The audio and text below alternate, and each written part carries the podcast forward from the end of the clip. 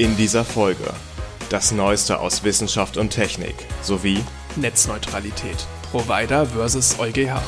Comet Interceptor auf dem Weg zu unentdeckten Kometen und Aktuelles aus Studium und Studentenleben. Ladies and Gentlemen, herzlich willkommen zu 2 mit Potenzial.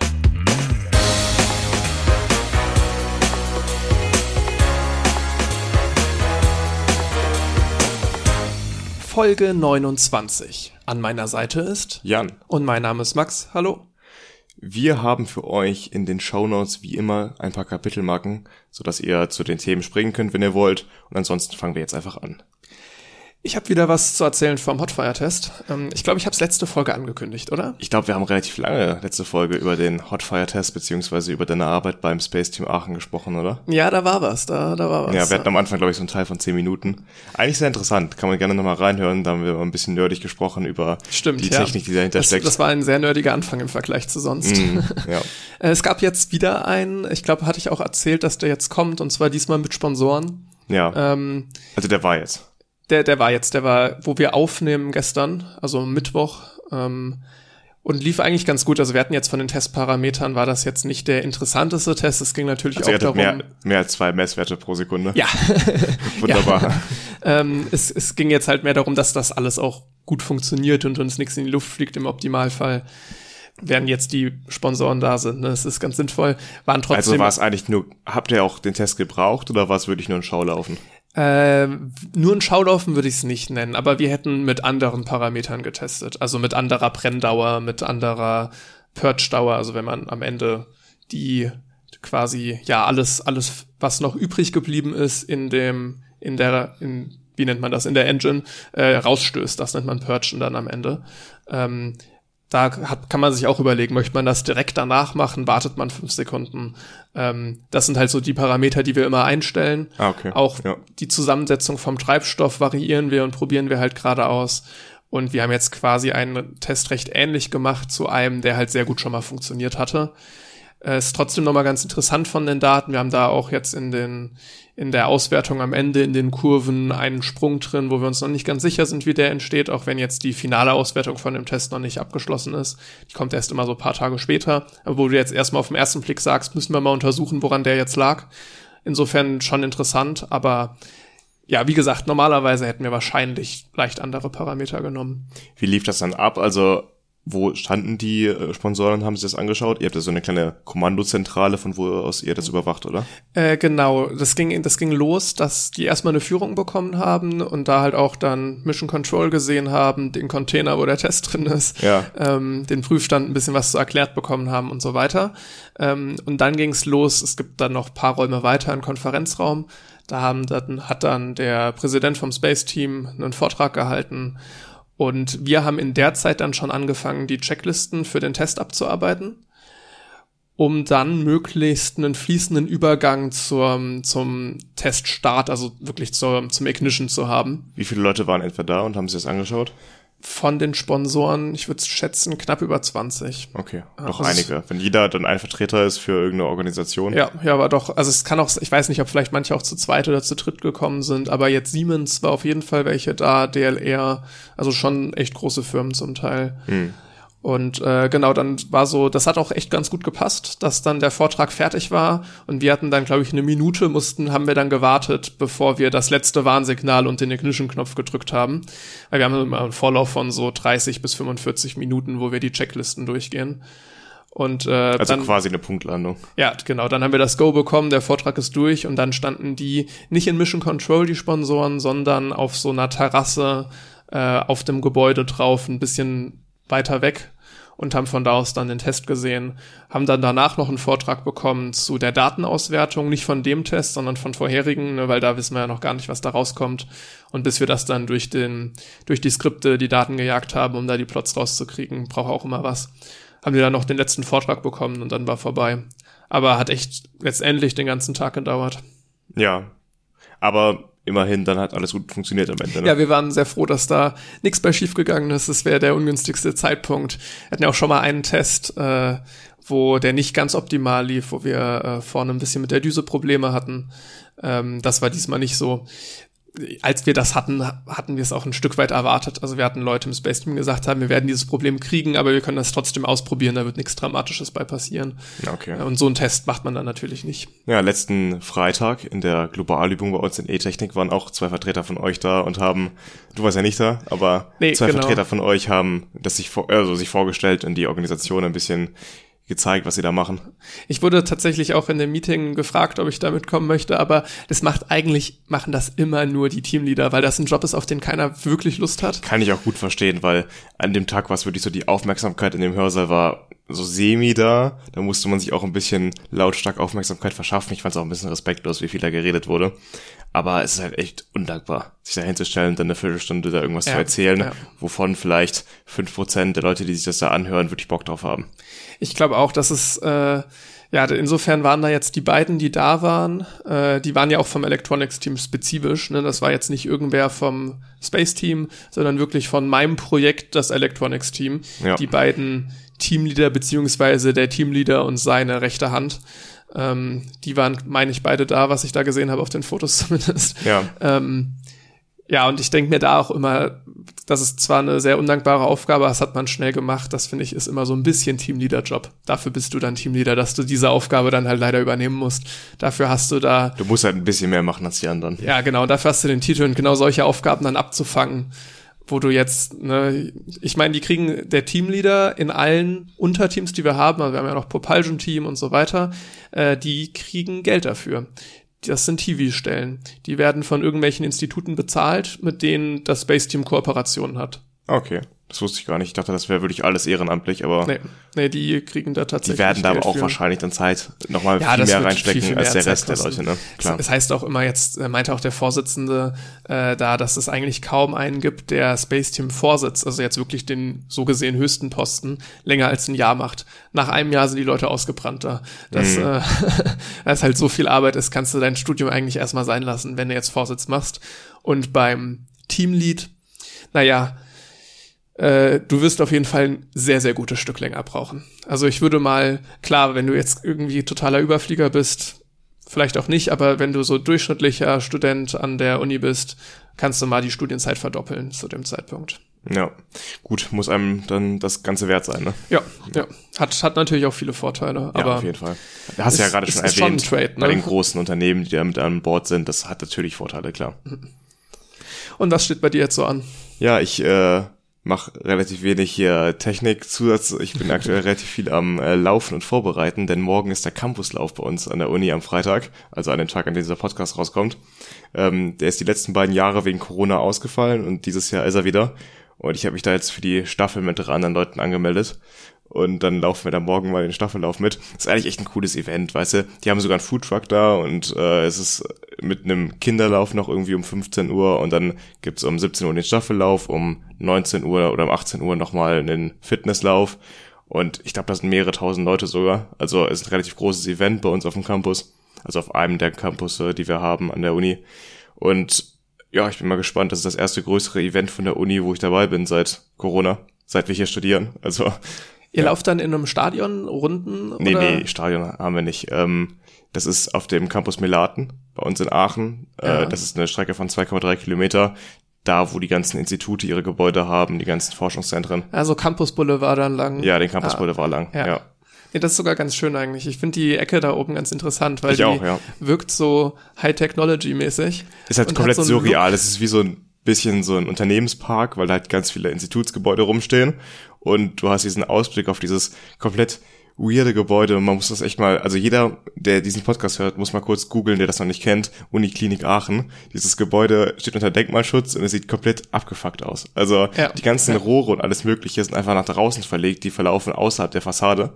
Und es sieht deswegen Es- es- es futuristisch sollte- aus, aber auch irgendwie dystopisch. Es sollte mal noch eine Hülle drumherum kommen. Echt? Ich hab Äh, ganz zu Anfang. Also als sie das Ding gebaut haben, sollte eigentlich noch irgendeine Verkleidung von außen kommen. Ja. Und dann haben sie die halt einfach weggelassen, weil ich, ich ist jetzt nur eine Mutmaßung, irgendwie Geldknappheit oder sonst was, ne?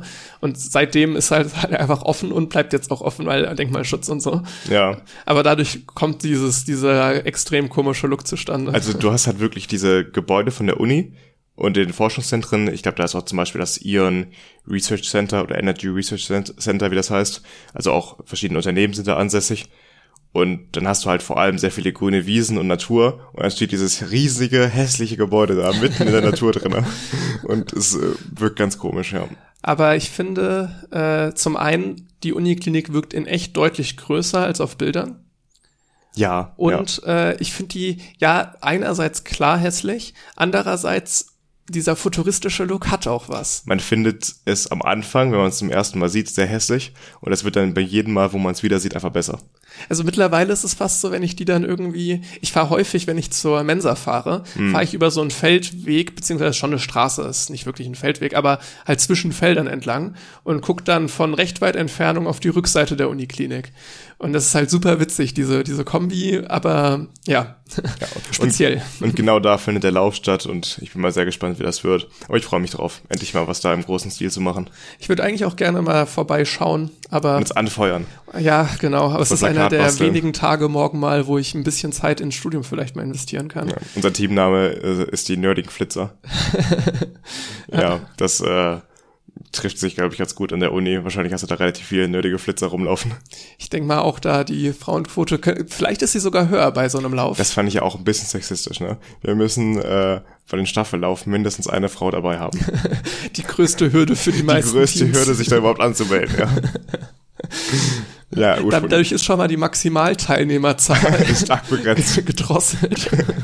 ja, ich glaube, da sind so etwa 100 Teams bei dem Staffellauf dabei, also 100 Starter und man startet gleichzeitig mit dem Fun Run heißt das, glaube ich.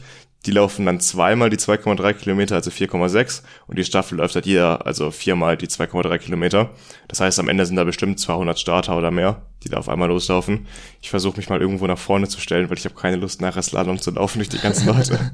Warte, das heißt, viermal, du läufst viermal 2,3 Kilometer? Jeder von uns einmal 2,3. Jeder einmal zwei, okay. Ja, dann braucht ihr schon was. Wie lange braucht man dafür? Eine halbe Stunde, ein bisschen länger? Äh, ja, also die Top-Teams 2019 zum letzten Mal haben so eine halbe Stunde gebraucht. Das ist wirklich die Top-Spitzenzeit.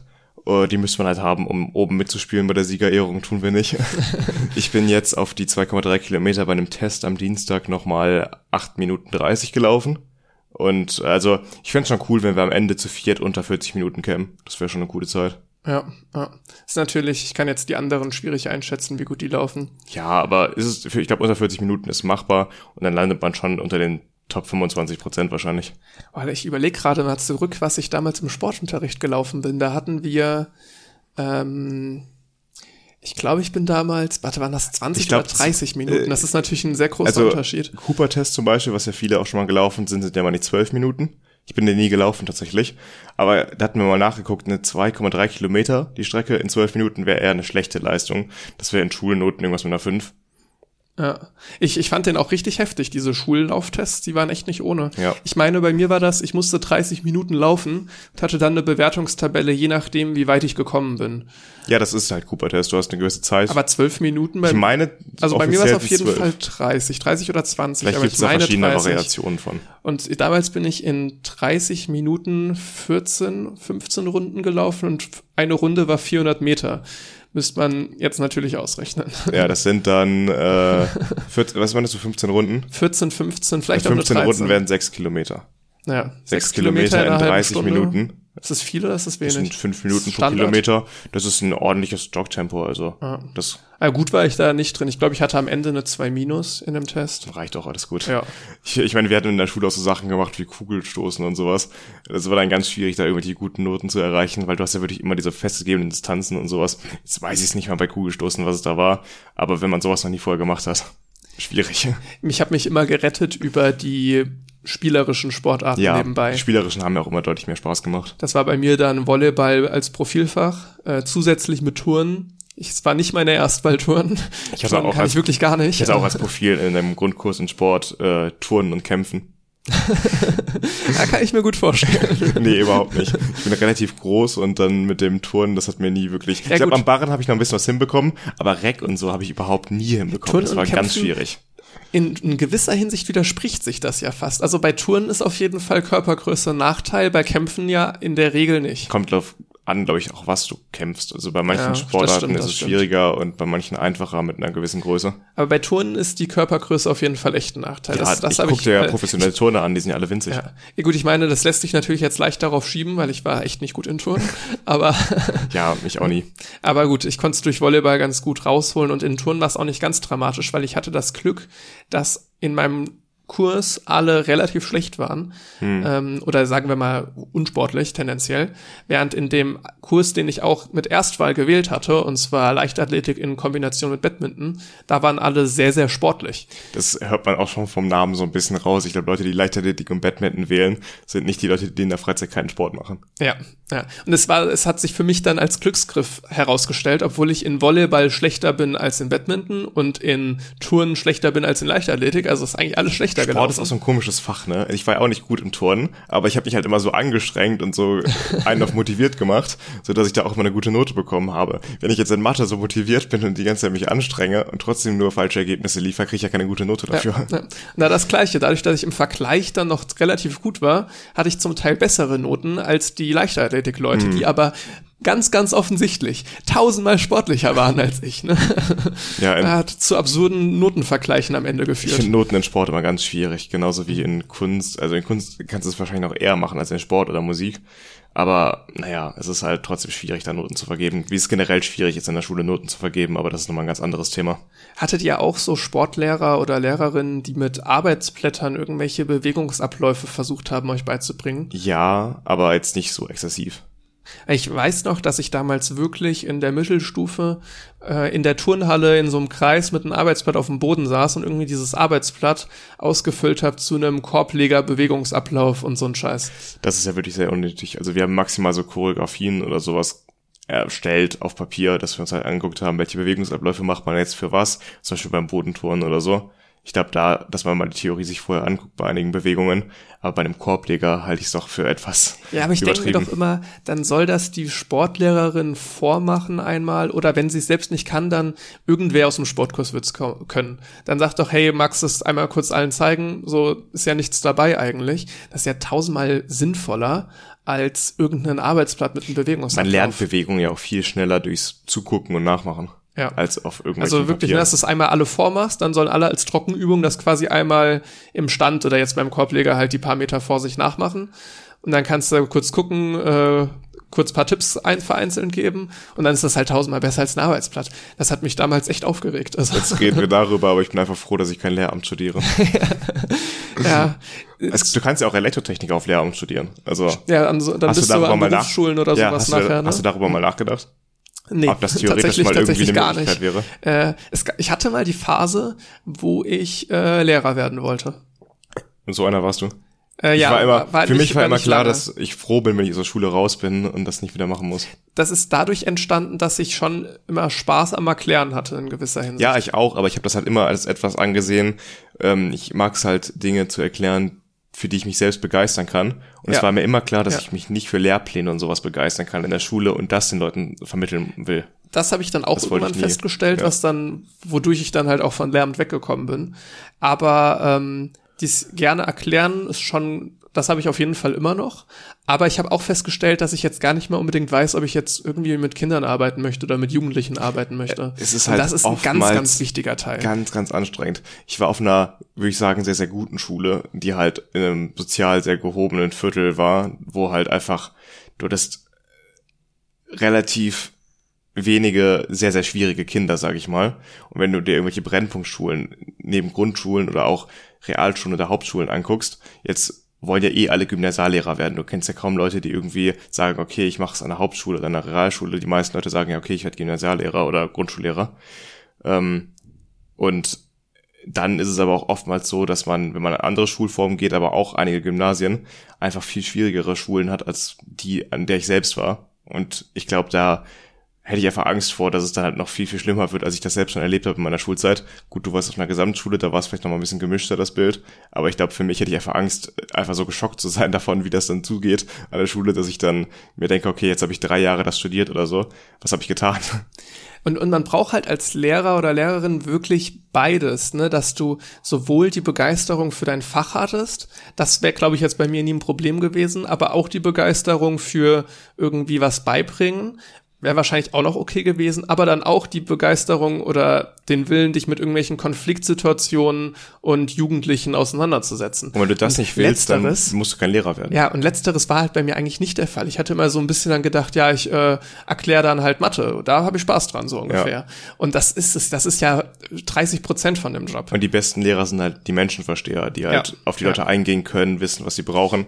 Und äh, ich weiß nicht, ob da jetzt meine Qualitäten liegen, das jetzt mit ganz viel Langmut und äh, Ausdauer machen und zu können. Geduld und so. Vor allem ne? halt über 40 Jahre, weißt du. Ich glaube, man hätte bei uns die Lehrer echt einteilen können, mit welche die halt absolut auf ihrem Fach brillieren. Hm. Die hattest du, die dann aber halt von ihrem Unterrichtskonzept oder auch Umgang überhaupt nicht zurechtkamen.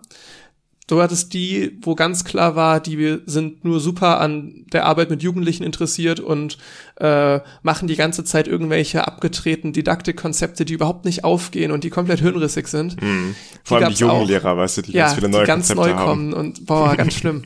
Und wir stellen uns jetzt im Kreis und dann ein größerer Kreis drumherum und dann drehen wir uns, so kann jeder mal mit wem anders ja, reden. Ja, doch, stimmt. Und so, warum, also, what the fuck? Ist es so schwierig, dass man mal mit anderen Leuten redet? Es geht doch auch leichter. ähm, und du hast dann halt noch die wirkliche, wirklich guten Lehrer, die das alles vereinen, die sich für ihr Fach begeistern, die mit der Didaktik klarkommen und die sinnvollen Konzepte nehmen und die auch mit Jugendlichen umgehen können. Jetzt muss ich dich aber fragen, was hättest du denn für Fächer genommen? Wahrscheinlich die so MINT-Fächer. Ja, das heißt also Physik und Physik, Mathe vielleicht, vielleicht Mathe, Informatik. Ja. Mathe wäre auf jeden Fall dabei gewesen. Ja, ich Du mein, brauchst ja auch so gewisse Sinn. Fächer, ne? Ich also wenn ich Lehrer machen würde, dann Kunst und äh, Sport, wo Echt? wir gerade eben da waren. Kunst? Und dann ganz entspannt Kunst und Sport. Ich, ich glaube, es gab zwei, drei Lehrer in unserer Schule, die das gemacht haben, wirklich diese Fächerkombination du machst nichts. Also ja, du musst keine Klausuren korrigieren, du musst eigentlich keinen Unterricht vorbereiten, du machst einfach. Aber du, du, ich, du möchtest doch irgendwas zu tun haben, oder? Du wirst doch gelangweilt. Die haben dann meistens halt irgendwelche AGs geleitet oder so in ihrer Freizeit. Wenn du jetzt nebenbei irgendwie ein Startup gründen möchtest, dann ist das vielleicht eine gute Beschäftigung, um Geld zu verdienen oder so. Aber ich fand diese Fächerkombination immer so geil. Warum kann man damit Geld verdienen? Naja, keine Ahnung. Gut, äh, schließen wir mal das Thema ab. Ich glaube, äh, über Schule kann man echt noch lange sprechen. Wir sind, wir sind wieder schön abgedriftet. Ne? Wir überlegen uns vorher immer so ganz kurz, was könnte man denn ansprechen? Haben wir irgendwas, worüber wir gerne drüber reden wollen, dass es jetzt den anderen nicht komplett überrascht? Und wir sind jetzt wieder sonst wo gelandet. Ja, Hot Fire Test und äh, Campuslauf war noch ein bisschen abgesprochen, aber das war jetzt wieder komplett Rest, random. Ja. Insofern würde ich auch vorschlagen, dass wir äh, mit dem geplanteren Teil weitermachen. Das bedeutet, äh, reden wir über das Neueste aus Wissenschaft und Technik.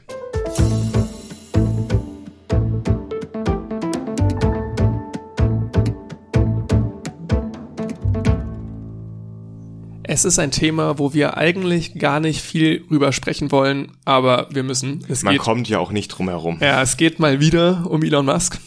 Wir haben schon uns die letzten Folgen immer so ein bisschen beschwert, dass es immer keine wieder Folge Thema ist. Ihn. Ja, keine Folge ohne ihn. Äh, und das nervt mittlerweile ein Stück weit. Geht zumindest mir so. Mhm. Äh, trotzdem müssen wir jetzt einmal kurz einfach, damit dieser Update halbwegs vollständig bleibt, drüber sprechen. Wir haben es ja auch letzte Folge angesprochen. Jetzt ist es so gekommen, Musk kauft Twitter für 44 Milliarden Dollar. Peanuts.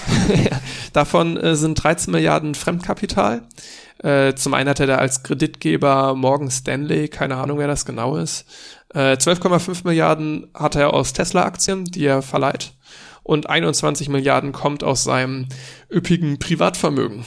Er hat 21 Milliarden rumliegen. Ja, scheint so. Also Gott, das sind 21.000 Millionen. Stell dir eine Villa vor für zwei Millionen Euro, da kannst du echt eine schöne Villa für kaufen und davon halt einfach äh, 10.000. Kannst die ganze Stadt mit zupflastern mit ja, solchen Villen. Ja, kannst dir eine Stadt von kaufen. Ey, das ist so wahnsinnig viel Geld, davon macht man sich echt keine Vorstellung. Es gibt so Vergleichsvideos im Internet, wo halt eine Million Dollar mit einer Milliarde Dollar verglichen werden. Zum Beispiel CGP Grey hat das mal ein Video gemacht, wie er mit dem Auto fährt und die Distanz ist quasi, wie die Dollarscheine aneinander liegen. Also wenn du wirklich nicht äh, die quasi längs oder so auf den Boden legst, sondern die Kante von den Dollarscheinen. Also die Die äh, stapelst, also, oder nee, ja, quasi stapelst und dann hinlegst den Stapel. Ja, okay. So, dass ja. du halt wirklich nur die feine Kante der Dollarscheine hast, die dicke, sag ich mal, und die aneinander legst. Eine Million, das ist etwa der Weg äh, von einem Geschäft zum Auto, wenn du die Distanz nimmst. Wenn du da hingehst, also so einen kleinen Counter quasi rechts neben gehabt, die Distanz, die er zurücklegt in Scheinen. Und das ist etwa eine Million. Und um dann halt zu eine Milliarde zu kommen, muss er einfach zwei Stunden zur Küste fahren mit dem Auto. Dieser Vergleich einfach. Oder halt. Mit Reiskörnern kenne ich Gibt das. es auch, ja. ja. Wo es irgendwie das Vermögen von Jeff Bezos, so ein riesiger Reishaufen, und davon Lamborghini so drei kleine Reiskörner. Ich glaube, da war ein Reiskorn 100.000 oder sowas. Also du hast es ja gar nicht gesehen, wenn da drei Reiskörner fehlen auf diesem Scheißhaufen. Ne? Also, das ist echt krass. Und, und so ist es halt auch bei Musk. Ne? Ich meine, er ist mittlerweile auch mit echt großem Abstand der reichste Mann der Welt. Der hat ja 230 Milliarden schwer oder sowas. Er hat ziemlich schnell äh, Jeff Bezos hinter sich gelassen. Ist ja jetzt seit zwei Jahren oder um den Dreh, glaube ich, dass er Irgendwann den während überholt der Pandemie, hat. Ja. ja. Die Frage ist jetzt so ein bisschen, was äh, hat er mit Twitter vor? Twitter ist eine ganz interessante Plattform, weil die ja nicht so richtig Geld macht. Äh, die ist mehr so, dass sie sich selbst halt gerade so erhalten kann. Ich glaub, aber sie das ist schon immer wieder gewinnbringend, aber nicht das, großartig. Ja, genau. Also kein Vergleich zu den Facebook, Instagram oder sonst was. Hat auch deutlich. Also zu dem Meta-Universum da von ja, Facebook. Ja, hat, hat deutlich, deutlich weniger Nutzer. Ist trotzdem halt ziemlich präsent durch diese Nachrichtensachen, ist immer wieder Thema. Aber ja, hat sich extrem wenig weiterentwickelt, was Kommerzialisierung und so angeht. Also ist immer so ein bisschen halbtot mit dabei. Es gibt halt Werbungen in Twitter integriert, aber die sind nicht so omnipräsent, dass man jetzt damit viel Geld verdienen würde, glaube ich. Ich, und wahrscheinlich auch, bin ich mir jetzt nicht sicher, wie gut die auch getargetet sind, wie, wie viel die dann wirklich für die Werbeplätze nehmen können. Und ich benutze so, so seit zwei, drei Jahren Twitter und ehrlich gesagt blende ich automatisch irgendwie Werbung aus. Ja, also ich, mir ja. fällt das, wenn ich das nicht bewusst darauf achte, gar nicht auf, dass ich Werbung immer wieder sehe, weil man automatisch irgendwann durchscrollt und merkt, was ein Tweet ist und was Werbung. Und das geht dann, dann irgendwann in Fleisch und Blut über, dass man da einfach drüber hinweg scrollt. Ähm, was mich wundert, ich glaube, es gibt keine Option, irgendwie Werbung wegzukaufen, dass man irgendwie so ein monatliches Abo-Modell macht. Ich meine auch, ja. Das wäre ja neu. naheliegend irgendwie, ne? Hm. Auf jeden Fall ist Twitter halt wichtig dafür, dass man also Journalisten, Politiker etc. darüber kommunizieren und darüber sich austauschen und auch die Gemeinbevölkerung, sage ich mal, dass halt alle, die politisch interessiert sind, sich da ähm, ihre Meinung kundtun können mit äh, Tweets und das sind halt einfach diese Kurznachrichten, deswegen spricht man bei Twitter ja oft, auch oft von einem Kurznachrichtendienst. Das ist auch immer wieder in der Kritik, dass Twitter halt sehr verknappt und man keine ausführlichen Argumente mehr hört oder auch ausführt selbst, weil man halt einfach nur immer sehr verkürzt da argumentiert hat auch Nachteile, ne? Das ähm, schädigt auch so ein bisschen der, die Debattenkultur. Aber es ist trotzdem wichtig, um halt Neuigkeiten mitzubekommen. Wenn ich auf Twitter gehe und in die Trends reinschaue, dann sehe ich halt alles, was neu passiert. Und wenn ich das nicht habe und Twitter nicht nutze, dann verpasse ich viel, viel mehr von dem, was in der Welt gerade so abgeht. Und was Musk jetzt vorhat, ne, er hat mal was gesagt von wegen Meinungsfreiheit stärken. Ist natürlich auch die Frage, was er jetzt genau meint. Das ist alles noch sehr, sehr schleierhaft. Gerade jetzt in Zeiten von so Hassrede, Fake News ist eine gewisse Kontrolle da auch wichtig. Twitter hatte zuletzt erst angefangen, also man kann vielleicht auch als wichtigen Punkt da festmachen, die Sperrung von Donald Trump auf Twitter, Anfang letzten Jahres, 2021 ähm, das war so ein Punkt, wo Twitter halt wirklich sich angefangen hat durchzusetzen und Falschmeldungen und Hetze auf Twitter selbst konsequenter zu bestrafen und halt auch dann bis hin zur Accountsperrung zu gehen. Das war früher nie so der Fall. Und jetzt, da Twitter einmal damit angefangen hat, hat das natürlich auch den, die Missgunst, den Hass auch von anderen Leuten wieder auf sich gezogen, die halt einen sehr anderes Bild von Meinungsfreiheit haben, als wie das hier in Deutschland geprägt wird. Da muss man auch nochmal vielleicht auf die unterschiedliche Interpretation von Rede und Meinungsfreiheit eingehen. In den USA ist Freedom of Speech ein bisschen anders ausgelegt als bei uns in Deutschland die Meinungsfreiheit.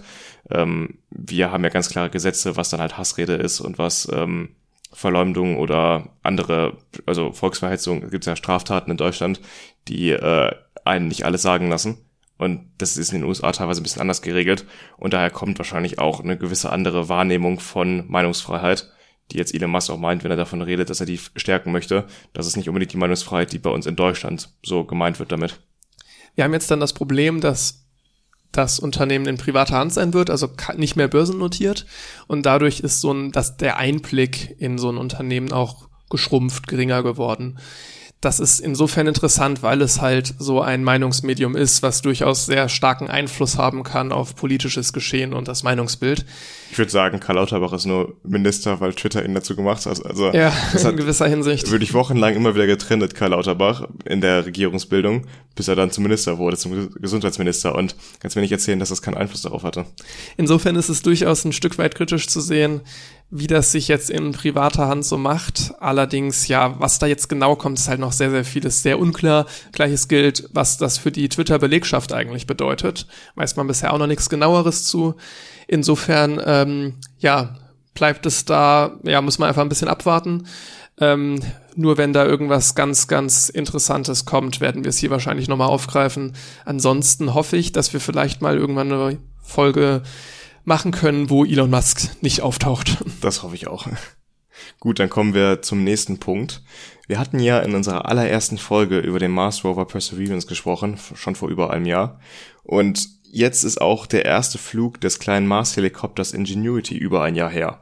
Und Ingenuity war eigentlich geplant als ein Risiko, was man mal mitnimmt und guckt, was daraus wird. Das ist halt der, das erste Objekt, was auf einem fremden Himmelskörper einen Flug durchführt, einen eigenständigen.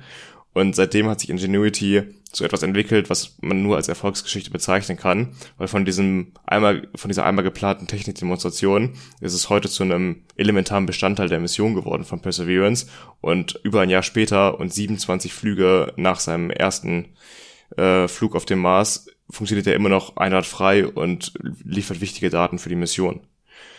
Der erste eigenständige, also der erste eigenständige Flug war am 19. April 2021 und äh, jetzt, Anfang April, stellte Ingenuity wieder einen Rekordflug auf. Dabei ist er 700 Meter weit geflogen, äh, bis zu 20 kmh schnell.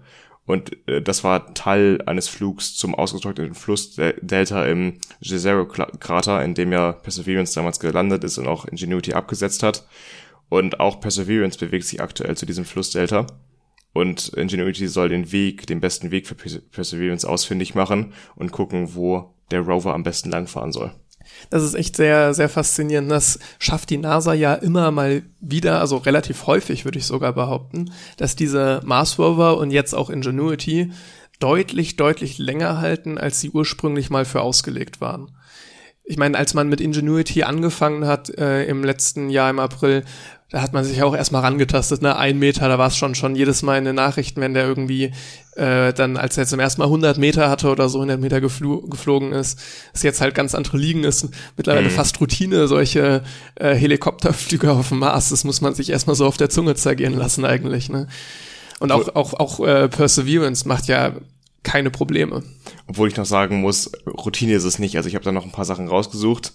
Ähm, also jeder Flug ist immer eine Abwägung zwischen Drehzahl, Temperatur, Startzeit und Flugdauer, weil es immer wieder schwierig ist, äh, diese dieses sehr heikle Projekt am Leben zu halten. Das ist nicht so, dass wir jetzt routinemäßig hier Flüge durchführen auf dem Mars und das keine Probleme mehr bereitet. Jeder Flug könnte der letzte sein und es ist immer noch so, dass man Angst haben muss beim jedem Flug, dass er jetzt den Geist aufgibt oder abstürzt oder bei der Landung irgendwas schief geht. Er muss nur einmal umkippen bei der Landung und das war's es ist halt wirklich immer auf dem Messerschneide. Aber gut, ich meine, wir haben dann in dem Zeitraum des letzten Jahres 27, 28 Flüge 27 gemacht. hatten wir jetzt 27, insgesamt, okay. Ja. Also den ersten dann, dann mitgezählt, ja. ja. Äh, 27 Flüge, ne, das heißt, wie, wie häufig haben sie dann Flüge gemacht? Äh, ja, eigentlich alle zwei Wochen eher häufiger. Ja, ich, genau. ich meine, insofern, klar, es ist immer noch jedes Mal wieder erstaunlich und heikel, aber ich würde trotzdem sagen, dass wenn du alle zwei Wochen so einen Flug machst im Schnitt, dass du dann selbst bei diesen Abwägungen der heiklen Parameter und dir überlegst, was das ist, sich da auch eine Routine in gewisser Hinsicht einstellt. Ja, die Schwierigkeit war jetzt, dass du auch über verschiedene Jahreszeit auf,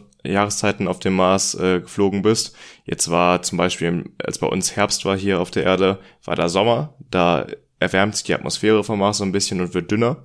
Und da hatten sie halt ein bisschen weniger Luftdruck. Ich glaube, von 1,2 Prozent ist es auf 1 Prozent des Erdatmosphärendrucks abgesunken. Und das hat schon dafür gesorgt, dass man dann andere Spezifikationen finden musste für Drehzahl, damit, für die Drehzahl, damit der halt mit genug ähm, Toleranz noch die Drehzahl schafft, um halt Flüge sicher absolvieren zu können. Das hat er geschafft. Jetzt ist aktuell Herbst auf dem Mars Und ähm, das bringt die Schwierigkeit mit sich, dass es mehr Stürme auf dem Mars gibt und mehr schlechtes Wetter in Anführungszeichen. Jetzt zuletzt musste auch zum ersten Mal ein Flug abgesagt werden. Also der erste Flug auf einem fremden Planeten musste abgesagt werden wegen schlechten Wetters. Und das wird jetzt wohl häufiger vorkommen, weil der Mars-Herbst halt ein bisschen schwieriger ist. Durch Sandstürme kann es da halt zu Problemen kommen. Und deswegen, es gibt immer wieder neue Herausforderungen und äh, das wird auch nicht abreißen. Das ist ja ein ganz witziges Ding, ne? Ich meine, das hatten wir damals auch in der ersten Folge drin, dass bei so Sandstürmen oder einfach schon, selbst wenn es noch nicht mal stürmt, sondern einfach nur durch die Marsatmosphäre an sich es zu Reibung mit Staubpartikeln in der Atmosphäre kommt, wenn sich die Rotorblätter von dem, von dem kleinen Helikopter da drehen. Die drehen sich fast mit Schallgeschwindigkeit. Ja, aber ich wollte gerade sagen, die drehen sich deutlich, deutlich schneller, ja. äh, einfach weil die Atmosphäre dünner ist und dadurch wird Elektrizität erzeugt. Das ist auch nochmal so ein Faktor, ich möchte es jetzt nicht mal komplett ausrollen, ne? kann man gerne nochmal nachhören in der ersten Folge, ähm, aber auch wieder was, was du irgendwie beachten musst und wo du darauf vorbereitet sein musst. Also ja, wenn jetzt dann Sandstürme oder sowas zunehmen, man darf sich Sandstürme auf dem Mars nicht sonderlich heftig vorstellen, wie wenn man hier auf der Erde an Sandsturm denkt, aber der Name passt trotzdem. Äh, ist das auch wieder ein Faktor, den man irgendwie mit einbeziehen muss? Ich würde noch in den Shownotes einmal den Flight Log auf der Seite der NASA verlinken. Da kann man alle bisherigen 27 Flüge sich anschauen und da sieht man auch gerade den Fortschritt. Also Perseverance, äh, Ingenuity bewegt sich vorab von Perseverance immer weiter jetzt in mehreren Flügen in der letzten Zeit. Die Flüge finden auch immer häufiger statt, um halt auf sich auf den Weg zu machen, das Flussdelta auszukundschaften. Also da kann man schön den Fortschritt beobachten. Dann mache ich mal weiter mit dem nächsten Thema. Wir bleiben nämlich im Weltall. Allerdings äh, geht es jetzt nicht mehr um den Mars, sondern um Asteroidenabwehr. Und wenn ich Asteroidenabwehr höre, dann denke ich aktuell als erstes an die DART-Mission. Jetzt geht's tatsächlich um was anderes. Sollen und zwar kurz eingehen auf die Datenmission, ja. was das nochmal ja. war. Darüber hatten wir auch vor ein paar Folgen schon mal gesprochen oder auch ein paar Folgen mehr. Äh, das ist eine Mission der NASA, bei der man einfach eine Sonde in einen größeren Kometen reinschießt und mal guckt, was passiert. Also, oder einen Asteroiden. Und dieser Asteroid ist halt, äh, wird begleitet von einem kleineren Asteroiden und man versucht halt die Sonde in den kleineren Asteroiden reinzuschießen, um den von der Bahn etwas abzulenken um dann mit der veränderten Gravitation auch den großen um ein paar Grad eben von seiner Flugbahn ähm, abzulenken und damit halt zu verhindern, dass der dahin fliegt, wo er ursprünglich hinfliegen sollte. Jetzt stellt man sich vor, er wäre auf dem Weg zur Erde. Dann könnte man ja so mit einer ganz kleinen Änderung, mit einer ganz kleinen Auslenkung äh, wegbringen von einer Flugbahn, die mit der Erde kollidieren würde irgendwann. Interessanterweise startet China nämlich jetzt im Prinzip was sehr, sehr ähnliches. Und zwar kündigen die auch eine Asteroidenabwehrmission an, die in den nächsten vier Jahren starten soll. Und das Prinzip ist da ziemlich ähnlich, wie du es gerade für Data erklärt hast. Nur soll da jetzt keine Sonde, sondern Stand jetzt zumindest das gesamte Raumschiff mit dem Asteroiden kollidieren und den dann auch zu einer neuen Umlaufbahn bewegen, um die Erde potenziell zu schützen, falls mal ein Ernstfall kommen sollte. Das ist, das Ganze ist Teil von Chinas verstärkten Bestrebungen äh, zum Schutz der Erde vor genau as solchen Sachen wie jetzt Asteroiden. Das geht damit einher, dass sie deutlich mehr Monitoring machen wollen und ein Warnsystem etablieren und so weiter.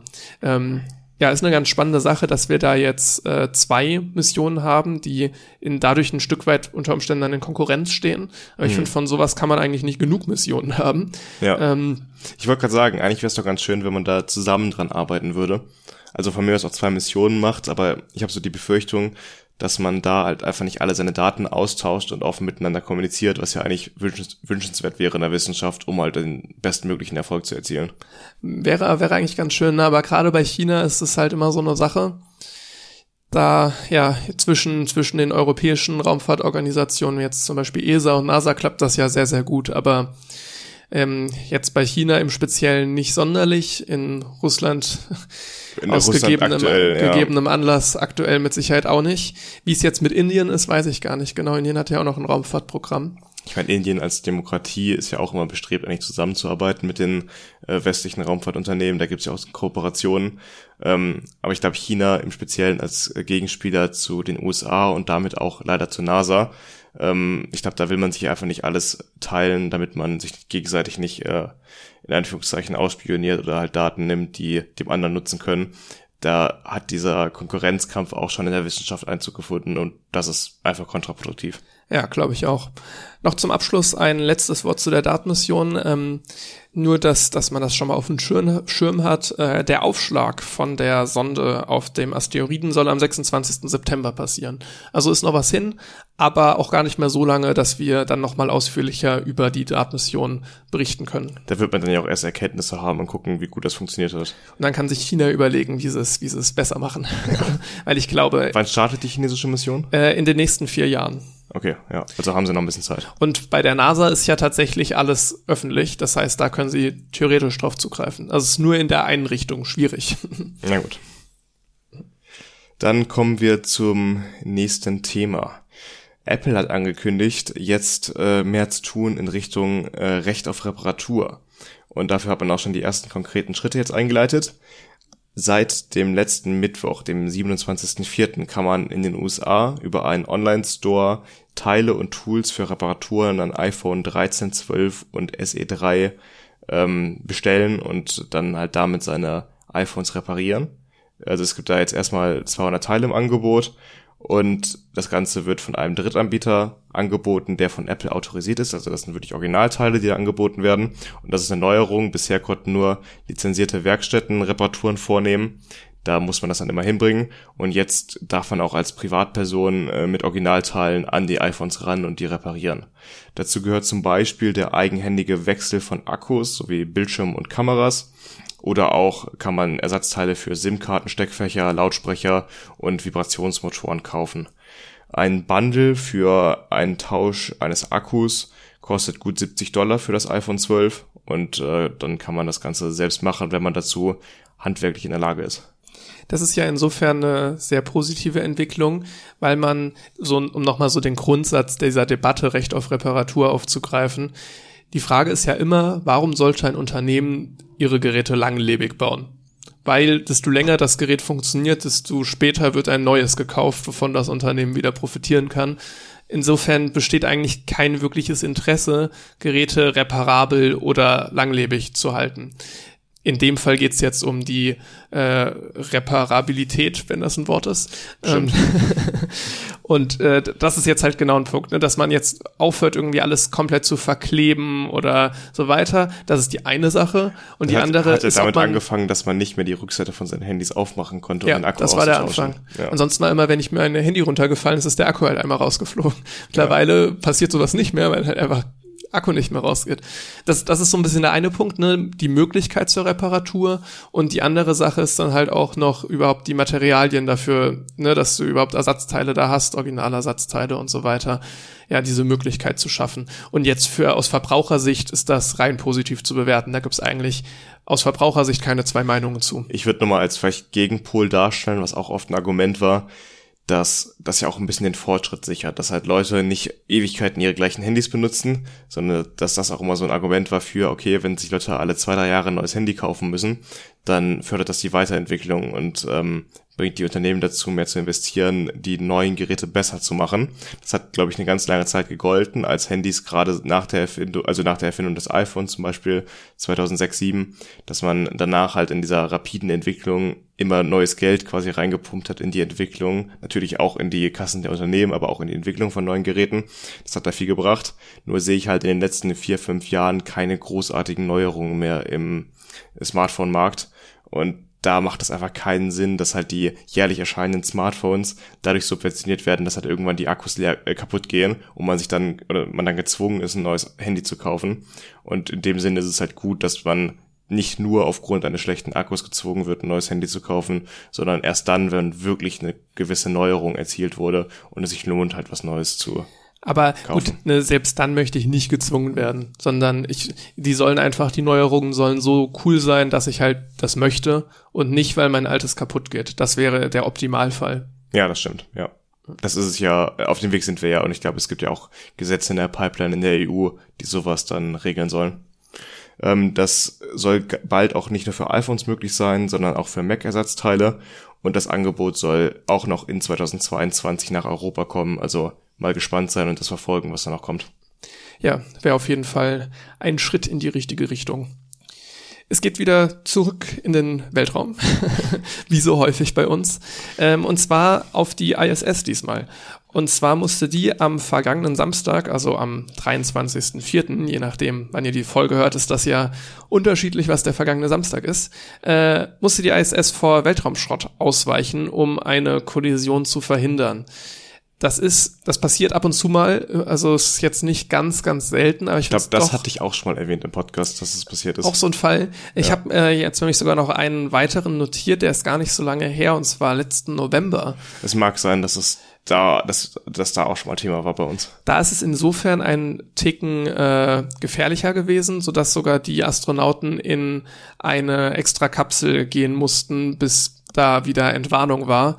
Unter anderem war da auch äh, noch Matthias Maurer auf der ISS, der insofern davon auch betroffen war. Diesmal war es insofern glimpflicher, als dass man rechtzeitig ausweichen konnte und sich auch sicher war, dass man ausgewichen ist. Ähm, sie haben die ISS beschleunigt auf ein Meter pro Sekunde und so die Flughöhe angepasst um 1,8 Kilometer. Also die ISS zum Vergleich ist auf 400 Kilometer Höhe etwa und dann reichen da die 1,8 1,8 Kilometer. 1,8 Kilometer. Ich um finde es so sogar relativ viel. Natürlich ist die Frage, wie groß ist das Teil eigentlich? Ja. Ähm, das weiß ich jetzt gerade gar nicht, aber es wird nicht so groß sein. Ähm, ja, insofern sind sie relativ viel ausgewichen, aber klar, man möchte dann auf Nummer, Nummer sicher gehen, dass da wirklich nichts passiert. Jetzt äh, im November, als es ein bisschen bedrohlicher war, das waren alte Satellitenteile, die von Russland bewusst abgeschossen wurden. Warum, weiß ich leider nicht. Aber die haben diesen Satelliten halt, ihren eigenen Satelliten, äh, der veraltet war, vom Himmel geholt und haben dabei Splitter erzeugt, die für die ISS gefährlich wurden. Ich meine, das ist, ich glaube, es gab auch schon Abschusstests der Chinesen und auch der Russen äh, von Satelliten. Nicht, also es ist, meine ich, auch dafür da, um zu erproben, wie gut man auch fremde Spionagesatelliten, die ja auch die westliche Welt hat, irgendwann vielleicht mal abzuschießen. Ich glaube, daran arbeiten beide Seiten auch. Das US-Militär hat ja die Space Force, die daran arbeitet, wie man vielleicht gegnerische Spionagesatelliten irgendwann ausschalten kann. Ähm, das ist zum einen wahrscheinlich eine Übung dafür und zum anderen, wenn man selbst Spionagesatelliten hat, die ausgedient haben, will man nicht, dass die irgendwann in die Hände von den von dem vielleicht konkurrierenden Staat fallen und dann schießt man die lieber ab und zerstört sie, was natürlich ein enormes Risiko ist, dass da irgendwann mal eine Kettenreaktion daraus entsteht, die dann halt sehr, sehr viele Teile erzeugt. Nicht nur ein Satelliten, sondern der reißt dann wieder ein anderes Teil mit und der wieder einen weiteren, sodass man irgendwann eine riesen Lawine hat an Schrottteilen, der dann die ISS nicht mehr so leicht ausweichen kann vielleicht. Genau das ist ja auch so ein Stück weit die Kritik an Starlink, dass die Gefahr für sowas halt nochmal deutlich größer wird. Äh, wir hatten es, meine ich, auch schon mal als Hauptthema, die Problematik mit Weltraumschrott. Ich bin mir gerade gar nicht ganz Wir haben es sicher. auf jeden Fall immer wieder erwähnt, weil es ist ja auch ein Thema, was immer wiederkehrt, immer wenn es darum geht, dass man Satellitennetzwerke im Weltall aufbaut oder halt Satelliten abgeschossen werden, dann kommt das als Thema immer wieder auf. Weltraumschrott ist da so der, ja, eins der großen Kontraargumente gegen solche Satellitennetzwerke. Das ist das, wenn wir Pech haben, oder wenn, was heißt, wenn wir Pech haben, ne, wenn wir es schlecht anstellen, die Raumfahrt auf Jahrzehnte hin irgendwie versauen kann. Mindestens, ja. Ja. Gut, äh, dann kommen wir zum letzten Thema für heute in den Kurzmeldungen. Da kommen wir nochmal zu Apple. Heute reden wir ein bisschen viel über Apple, obwohl wir beide gar keine iPhones benutzen. Stimmt. aus dem Grund äh, kenne ich mich mit dem Thema auch nicht so gut aus. Aber wir sitzen gerade, sei es kurz angemerkt, beide vor iPads. Ja, das ist richtig, ja. Ich habe auch heute zum ersten Mal jemanden in der KGÜ etwas geairdroppt. Ich bin fasziniert. Habe ich, hab ich noch nie gemacht tatsächlich. Ich Aber habe es das zum ist, ersten Mal heute gemacht. es ist auch ähm, wahrscheinlich bei dir auch ne, das einzige Apple-Gerät Ja. ist das iPad fürs Studium. Deswegen airdroppe ich nicht so viel herum. ich auch nicht. Nee. Ich habe das letztens gesehen bei einem Kollegen, der hat in der Vorlesung mit seinem Handy ein Foto gemacht von der Folie vorne, die angeworfen wurde, hat äh, das dann kopiert, also ist wirklich bei dem Foto auf Kopieren gegangen und dann bei seinem iPad auf Einfügen. Und es hat reibungslos funktioniert. Das ist, das ist ja wirklich cool. Das ist komplett Ich verrückt. doch ein iPhone. Und dann habe ich ihn mal gefragt, wie funktioniert das denn über welche Verbindungen hier? Irgendwie gleiches WLAN, gleiches Internet oder Bluetooth? Und er so, keine Ahnung, weiß ich nicht. Ist, und glaube ich, genau- über einen Account oder, aber gut, da muss er ja im Internet sein. Genau ne? das ist ja die Philosophie von Apple. Nicht zu wissen, wie es funktioniert, Hauptsache es funktioniert. Der Typ studiert Elektrotechnik im Zweifelsfall, der soll das wissen. nee, aber ich finde das ganz faszinierend. Das ist ja eigentlich die Vision von Steve Jobs gewesen, dass man irgendwann nicht mehr sich Gedanken darüber macht, wie etwas funktioniert, sondern dass zum Beispiel das Internet oder die Benutzung von solchen technischen Geräten so ins Fleisch und Blut übergeht wie das Atmen, dass man da überhaupt nicht mehr drüber nachdenkt, wie sowas eigentlich funktioniert, dass es halt zum Teil des Alltags wirkt. Und mhm. das finde ich als Vision schon gar nicht so schlecht. Deswegen hat das auch damals angefangen, zum Beispiel den Klinkenstecker für die, äh, fürs Headset, also für die Kopfhörer zu entfernen am iPhone. Man soll sich darüber nicht mehr Gedanken machen, wie die Verbindung hergestellt wird. Man tut die Apple AirPods rein und dann ist es einfach verbunden. Und das ist ja so der Gedanke dahinter. Das ist auch der Grund, warum ich jetzt meinen Großeltern zum Beispiel oder generell Leute, die damit bisher noch nicht in Berührung gekommen sind, immer zu einem Apple-Handy als Einsteiger-Handy ja. rate, wenn es jetzt natürlich äh, preismäßig okay ist weil, also für die Personen, wenn sie sich das leisten können, weil es halt einfach der, der Einstieg ist relativ gering und du hast tendenziell weniger Probleme. Für uns mag das überhaupt kein Problem sein, jetzt mit Android umzugehen, aber ja, wenn du neu damit in Berührung kommst, empfiehlt sich wahrscheinlich Apple am besten. Das, das iPhone immer so ein Go-To, es ist einfach so das Standard-Handy, was eigentlich immer funktioniert wahrscheinlich. Ja, ja. ja. Ich bin jetzt auch kein Apple-Fanboy, wie gesagt, aber ich finde die Innovationskraft hinter dem Interne Unternehmen aber schon ziemlich gut. Also ja, finde ich immer auch. wieder beeindruckend, was die ja. da leisten. Jedenfalls gibt es bei Apple Fotos, wie aber auch bei anderen Anbietern, solche Rückblicke. Also ich glaube, Facebook hat ja auch so Fotorückblicke und Snapchat, glaube ich, bietet sowas auch an, dass man halt so Flashbacks, heißt es, glaube ich, da bekommt, wenn man jetzt vor einem Jahr oder vor zwei Jahren irgendwo an einem Ort war oder irgendwas fotografiert hat, dann bekommt man das nochmal so reingespült als Dia-Show. Aha, guck mal, vor zwei Jahren warst du da und da und dann kann man sich daran erinnern. Ist ähm, eigentlich ganz witzig. Also es war etwas, was mich ein Stück weit immer aufgeheitert hat, wenn ich irgendwie dann sehe, äh, ach, das ist schon vier Jahre her, der ja. und der Urlaub und so. Das ist, genau sowas, äh, das ist ja. ganz witzig. Ja. Und jedenfalls macht das Apple Fotos auch. Und jetzt mit der kommenden iOS-Version 15.5 soll es eine Sperrliste geben für sensible Orte, die dann von diesen Rückblicken ausgenommen werden. Ähm, dazu werden dann Standarddaten erfasst mit Längen- und Breitengrad sowie einem Radius. Das heißt, wenn man in diesem Bereich dann ein Foto aufnimmt, wird das ausgenommen von den Rückblicken in Zukunft. Und dazu gehören dann Standarddaten zu Holocaust-Malen und Gedenkstätten. Das sind bisher alle, die bekannt sind. Ähm, es ist aber auch denkbar, dass da noch mehr in Zukunft dazukommt. Die iOS-Version gibt es noch nicht, die kommt jetzt demnächst. Und äh, das soll halt dafür da sein, dass dann keine Dia-Shows automatisch erstellt werden, im Zweifel noch mit fröhlicher Musik unterlegt, wo dann Fotos von äh, Holocaust-Gedenkstätten zu sehen sind, was ja auch dann ein bisschen makaber ist. Also ich kann mir schon vorstellen, warum Apple das macht. Das ist ja auch einfach schlechte Publicity. Stell dir mal vor, das postet dann jemand irgendwie auf Social Media, wie dann da ein lustiges Video ist mit, äh, yay, so einem doch sehr, sehr ernsten Thema. Und äh, es ist, glaube ich, ein sinnvoller Schritt, solche Orte dann davon auszunehmen und zu sperren. Es ist ein bisschen gruselig, aber ja, dass es Apple macht, verstehe ich auch sehr gut. Ja. Es gibt seit iOS 15 auch schon die Option, gewisse Personen seltener anzuzeigen. Die werden dann wohl auch automatisch erkannt in den Fotos. Also bei Samsung ist es ja auch so, wenn ich ein Foto mache, in meiner Galerie kann ich ja auch nach Menschen sortieren. Ich kann, wenn ich jetzt ein Foto von dir habe, kann ich dich auswählen und dann auch gucken, auf welchen Fotos du noch alles drauf bist. Das funktioniert ja. Äh, also Gesichtserkennung ist ja schon ein wichtiger Faktor dabei. Und auch zum Beispiel erstellt mein Handy auch automatisch irgendwelche Dia-Shows mit Haustieren. Da sind dann Fotos von meiner Katze so drin und ich denke mir, okay, schön. äh, jedenfalls finde ich diese Option auch eigentlich ist No-Brainer, wenn man es technisch umsetzen kann, dass man halt nicht Rückblicke auf alles haben möchte in seinem Leben. Es gibt ja auch Dinge, die dann irgendwie sensibel sein können für die Person und deswegen auch schön zu sehen, dass man dann gewisse Personen ausnehmen kann von diesen Dia-Shows. Ob es in Zukunft auch die Option geben wird, eigene Orte zu dieser Sperrliste hinzuzufügen, das ist noch offen, aber würde ich sagen, ist auch selbstverständlich eigentlich, dass man das dann auswählen können sollte. Ja, klingt, klingt logisch. Würde mich wundern, wenn das nicht Schritt. käme. Zum, zum Thema Gesichtserkennung. Eine Freundin von mir hatte ein Foto, wo wenn, das war noch relativ alt, ich weiß gar nicht genau, welche Software das war, aber da hatten wir auch eine Gesichtserkennung. Das war ein, ein Gruppenfoto, irgendwie von einer Klasse oder so. Und sie hatte da ein Kästchen um ihr Gesicht und dann hat das, äh, hat die Software erkannt, ein Mini Cooper. da haben wir uns lange drüber lustig gemacht. okay. Ja. Da hat es nicht so gut geklappt, aber es ist auch schon, es war echt lange her. Also mhm. gerade was das angeht, macht die Technik ja auch ganz gute Sprünge noch in dem Bereich. Ja, vor allem KI und äh, Sachen zu erkennen, automatisiert, oh, ne? Da würde ich schon mal provisorisch auf den Studiumsteil am Ende verweisen, weil ich da auch ein bisschen über KI sprechen werde äh, beim Thema Institutsprojekt. Aber kommen wir dann am Ende zu. Genau. Dann ähm, war's das mit dem Neuesten aus Wissenschaft und Technik.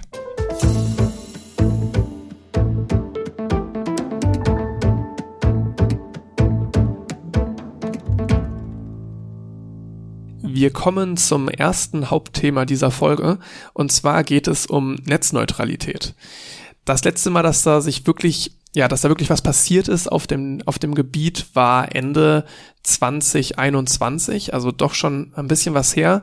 Ich finde es aber trotzdem nochmal ganz interessant, darüber zu sprechen und würde erstmal gerne darauf eingehen, was versteht man denn eigentlich unter Netzneutralität? Im Grunde geht es darum, dass im Internet optimalerweise zumindest alle Daten gleich behandelt werden sollen. Das heißt, der Internetprovider bevorzugt oder benachteiligt nicht irgendwelche Daten, sei es aufgrund von dem Inhalt der Daten oder aufgrund von Sender und Empfänger. Das kann man sehr, sehr streng auslegen.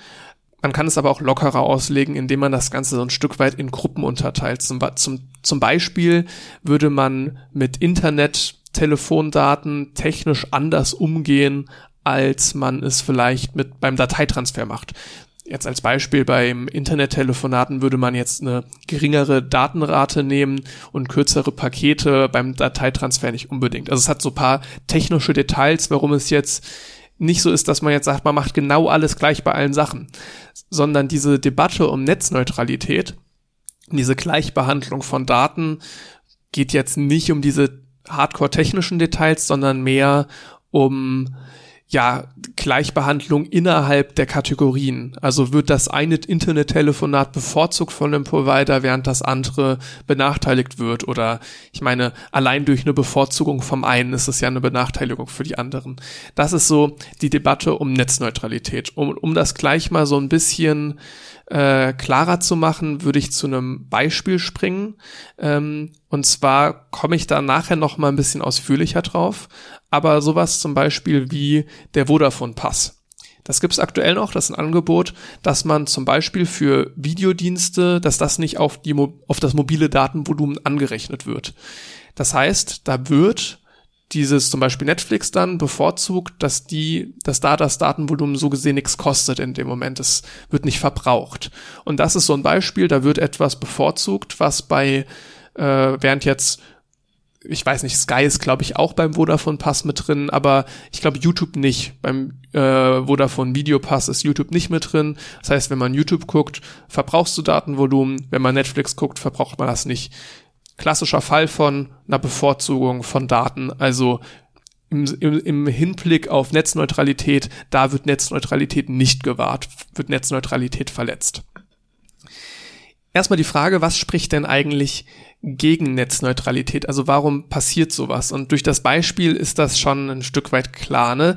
Die Hauptverfechter davon, dass Netzneutralität nicht so stark umgesetzt wird, sind die Internetprovider selber, die sagen, sie können zum einen einen effizienteren Umgang äh, mit Datenstaus haben dadurch, so wichtige Daten zuerst nach der Logik, aber auch, und das ist der deutlich entscheidendere Punkt, sie können neue Preismodelle fahren, sowohl für Leute, die Inhalt zur Verfügung stellen, sei es das jetzt Netflix, da an ihre Kunden kommt, ohne dass es Datenvolumen kostet, als auch auf der Konsumerseite, dass ich als als äh, Kunde sagen kann, ich suche mir jetzt irgendwas raus, wo ich gratis, was heißt gratis, ne, aber wo ich Musik hören kann, ohne dass ich Datenvolumen verbrauche.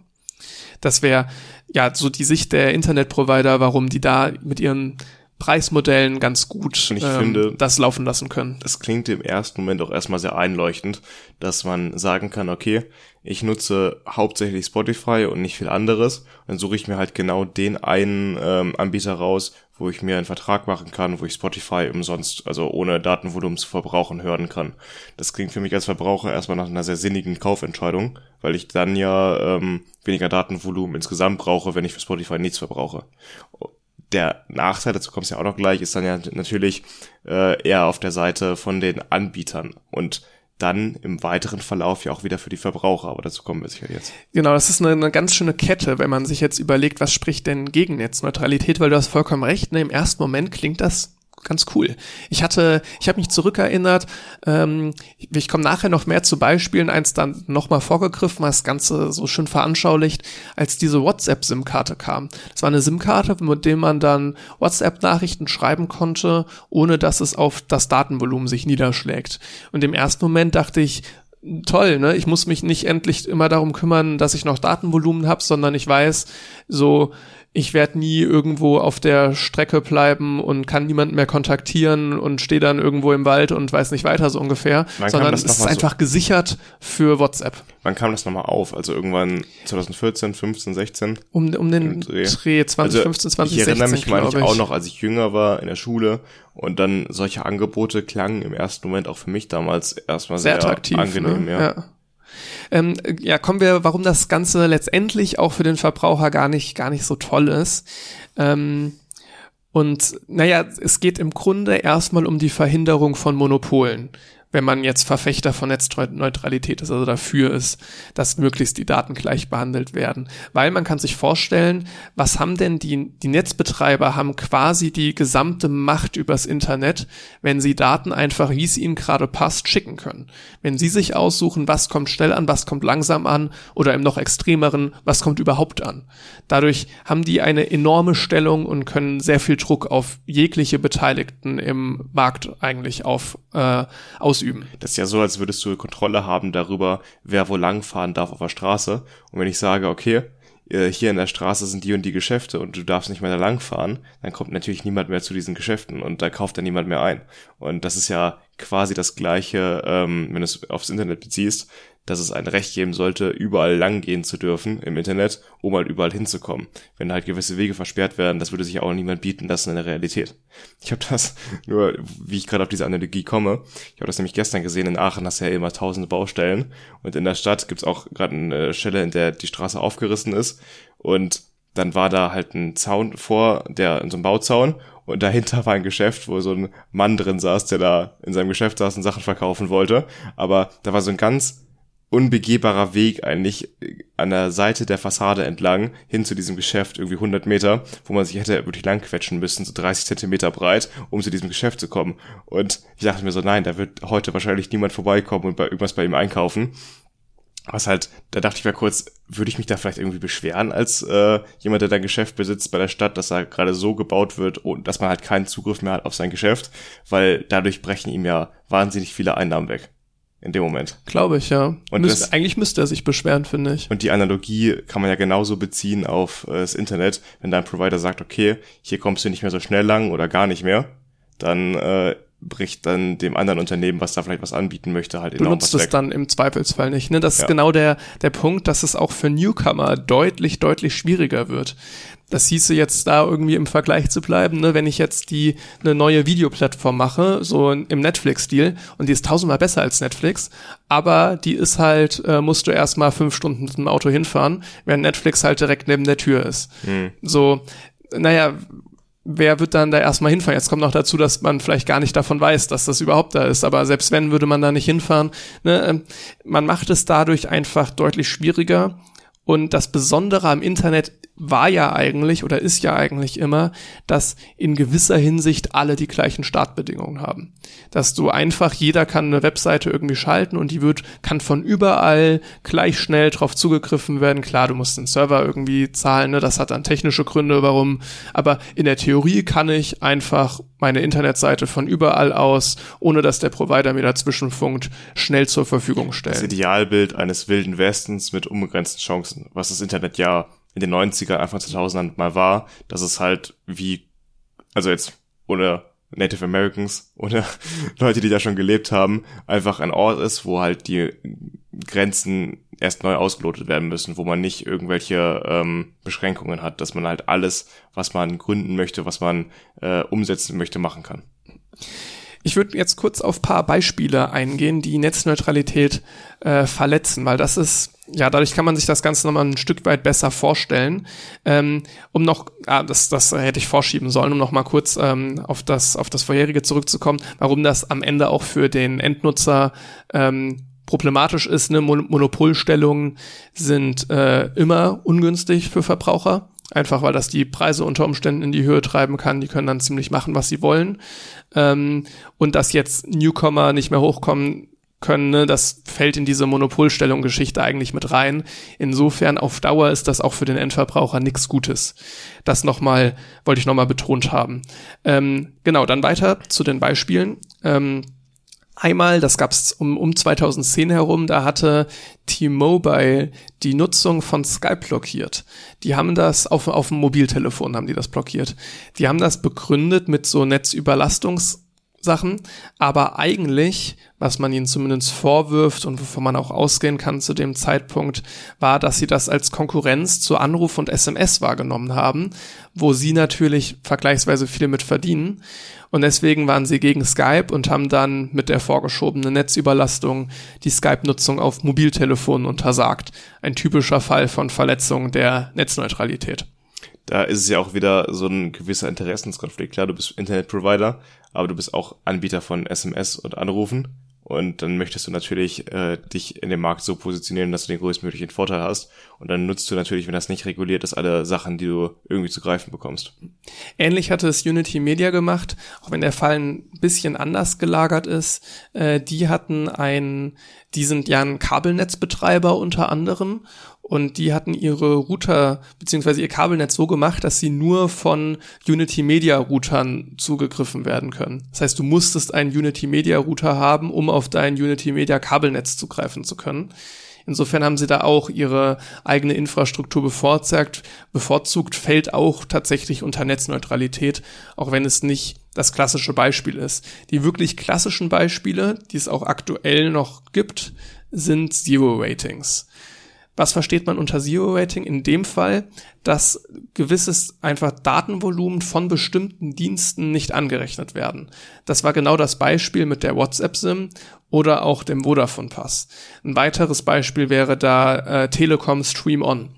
Jetzt ähm, beim, beim Stream On, da steckt schon ein Name, da geht's dann um Sky, Netflix und diese ganzen Streaming-Anbieter, wo halt einfach, wenn du das guckst, wird das nicht von deinem mobilen Datenvolumen abgezogen. Beim Vodafone Pass bist du sogar ein bisschen flexibler, da kannst du einen Chat-Pass holen, da ist dann irgendwie Facebook Messenger, WhatsApp und so weiter drin. Den Social Pass, wo dann auch Facebook, WhatsApp, keine Ahnung, äh, drin ist, ein Musikpass und ein Videopass und sogar ein Gaming Pass für so Mobile Game Sachen. Ah, okay. Ja, ähm, das ist ein Riesenmarkt, ne? Also ja. kann ich mir gut vorstellen. Machen, machen sie super viel Kohle mit. Ja. Äh, WhatsApp-SIM, ne, hatte ich vorhin schon erwähnt, äh, ging dann halt nur für WhatsApp. Und da ist jetzt so ein bisschen die Frage, äh, wie sieht das Ganze eigentlich rechtlich aus? Weil es ist ein Problem, ne, es fördert Monopolstellung und da liegt es irgendwo nahe, sich rechtlich damit zu beschäftigen. Ich glaube, es ist in keinem Interesse, also im Interesse von keinem, dass da Monopole entstehen in der Wirtschaft. Außer der, der die Monopole der, machen, die, den Internetprovider. Die Monopolisten sind natürlich dafür, aber ich sag mal, alle Leute, die da regulatorisch irgendwie eingreifen können, ich glaube, äh, das ist im Interesse von eigentlich allen politischen Parteien und Bewegungen, dass es keine Monopole entstehen da. Gerade jetzt in diesem Internetbereich ist dann äh, passiert viel auf Euro Europaebene, auf äh, der Ebene der Europäischen Union. Und so kam es auch 2020 zu einem EuGH-Urteil. Ähm, das ging im Speziellen um einen Anbieter in Ungarn. Und da wurde auch ein Verbot von dem Zero-Rating äh, ausgesprochen. Allerdings gab es noch einen entscheidenden Unterschied. Und zwar war es bei diesem ungarischen Fall so, dass das Datenvolumen uneingeschränkt nutzt, beziehungsweise es wurde nichts vom Datenvolumen abgezogen, selbst wenn das Datenvolumen komplett aufgebraucht war. Also selbst dann konnte ich weiter streamen zum Beispiel. Ist das nicht so bei den deutschen Anbietern? Und das ist nicht so bei den deutschen Anbietern. Das finde ich ganz interessant. Also wenn du es einmal aufgebaut hast durch andere Nutzungsdienste, ja. äh, dann in dem Moment kannst du auch nicht mehr deinen Pass nutzen, um jetzt Netflix zu streamen. Das heißt im Umkehrschluss, ich würde im Optimalfall bei 1 MB Datenvolumen, was noch übrig ist, stoppen, damit ich noch Netflix gucken kann. Ja, natürlich, klar. Ja. Und äh, ja. Das finde ich trotzdem überraschend und irgendwie das, komisch. Das, das ist eben bei den deutschen Anbietern so und das war bei dem ungarischen nicht so und deswegen, naja, ist der Fall nicht genau darauf anwendbar, weswegen Vodafone und, und Vodafone und Telekom auch aus diesem Urteil keine Konsequenzen gezogen haben. Ähm, ja, klar. Ja. Die haben auch gute Anwälte, ne? die gucken sich das natürlich auch an. Äh, deswegen wurde dann im September 2021 nochmal vom EuGH entschieden und dann auch speziell zu Vodafone und Telekom. Da wurde einmal noch ein ganz interessantes Detail zu diesen Angeboten gesagt, dass es nicht okay ist, dass sie ein Hotspot-Verbot dieser Angebote haben. Das heißt, ich kann keinen Hotspot machen und dann über mein iPad streamen. Dann wird das Datenvolumen berechnet. Und sie haben auch gesagt, dass es nicht erlaubt ist, dass sie das nur im Inland machen, weil wir ja mittlerweile dieses kostenlose Roaming haben. Ja. Ähm, und das galt für den Pass nicht oder für Telekom Stream On. Äh, und das haben sie auch gesagt, dass es nicht geht. Dann aber auch, was gar nicht mal unbedingt so erwartet war, dass sie generell sagen, dass dieses Zero-Rating nicht okay ist und die Netzneutralität dadurch ähm, gefährdet ist. Insofern wird es jetzt an den nationalen Gerichten liegen, diese Entscheidung weiter umzusetzen. Aber gibt es dafür denn eine rechtliche Grundlage, einen Paragraphen, der Netzneutralitätsparagraph? Es, es gibt oder? das Netzneutralitätsgesetz. Okay, und das ist in, auf EU-Ebene verabschiedet? Äh, ich meine ja. Und genau, das ist auf EU-Ebene verabschiedet, hatte lange relativ viele Löcher und war ziemlich ungenau. Deswegen hat man das wenig gemerkt, weil es gibt schon länger tatsächlich. Okay. Und trotzdem gibt es ja weiterhin diese Angebote. Dann ist jetzt halt die Frage, wie man dieses Gesetz auslegt. Und da hat jetzt der EuGH dann Ende 2021 ein Stück weit Klarheit geschaffen, indem sie gesagt haben, Zero Rating verstößt eindeutig gegen Netzneutralität. Und naja, wenn man jetzt im Internet nachguckt, ne, man kann aktuell immer noch Telekom Stream On und auch den Vodafone Pass für Social Streaming und was weiß ich nicht alles weiterhin kaufen. Das liegt daran, dass äh, es jetzt erstmal was dauert, bis das dann auch auf nationaler Ebene umgesetzt wird. Das heißt, ähm, es kann jetzt entweder Entscheidungen von nationalen Gerichten geben dazu, ähm, da bin ich mir nicht ganz sicher, über welchen Mechanismus das genau funktioniert, äh, welche Gesetze es da schon jetzt national gibt, auf die zurückgegriffen werden kann, um sowas zu unterbinden. Auf jeden Fall erwartet man da, dass es zu einigen Verzögerungen kommt und sich das Ganze noch mal ein gutes Stück in die Länge ziehen kann. Eben eine Alternative dazu wäre, dass der Gesetzgeber noch mal ganz klar einfach sagt, Zero Rating ist verboten. Ähm, also nochmal die Lücken, die gerade ausgenutzt werden, nachbessert. Ja dass man da nochmal ganz klar nachzieht. Äh, das, das sind so die beiden äh, Optionen. Das heißt aber, früher oder später können wir Stand jetzt davon ausgehen, dass diese Angebote wie Telekom Stream On und Vodafone Pass ähm, verschwinden werden. Was auch sehr begrüßenswert ist tatsächlich. Man sollte sich eher darum kümmern, dass der Netzausbau so weit voranschreitet, dass Internetvolumen an sich günstiger wird, so dass man sich mehr Internetvolumen leisten kann irgendwann und diese Angebote gar nicht mehr nötig werden, weil ja, also in anderen Ländern siehst du es ja immer wieder, dass eigentlich Deutschland relativ teuer da ist. Super teuer. ist. Ja, da kannst du in anderen Ländern halt also. Unlimited Streaming, also generell Unlimited Internetvolumen für, weiß ich nicht, 20 Euro kaufen oder so oder ein bisschen mehr. Und ich glaube, das kriegst du in Deutschland gar nicht hin. Also für den Preis äh, kriegst du in Deutschland vielleicht äh, die 10, 20 Gigabyte. Aber ja, wir haben mehr. in Deutschland auch eine sehr schlechte Struktur. Ich, das müsste ich noch mal genauer recherchieren. Das weiß ich nicht ganz genau, aber ich hatte irgendwo auch mal im Hinterkopf, dass diese, äh, dass wir da auch so eine künstliche Verknappung beim Internet haben. Also dass diese Preise nicht nur wegen äh, dem schlechten Netzausbau zustande kommen, sondern auch wegen dem strukturellen Problem einfach, dass künstlich verknappt wird und dadurch Preise bewusst in die Höhe getrieben. Aber äh, würde ich mich jetzt nicht drauf äh, festlegen wollen. Ja, also das wäre das viel erstrebenswertere Ziel, als irgendwelche solche Pässe anzubieten. Eher halt das generell das Internet günstiger wird und dass es da einen Konkurrenzkampf gibt, um das zu befeuern. Ne? Also ja, trotzdem, also selbst wenn das jetzt super billiges Internet wäre, würde natürlich der Provider, wenn man es nicht verbietet, immer noch das machen wollen, einfach weil es für ihn eine super Finanzierungsmöglichkeit ist. Ne? Ja.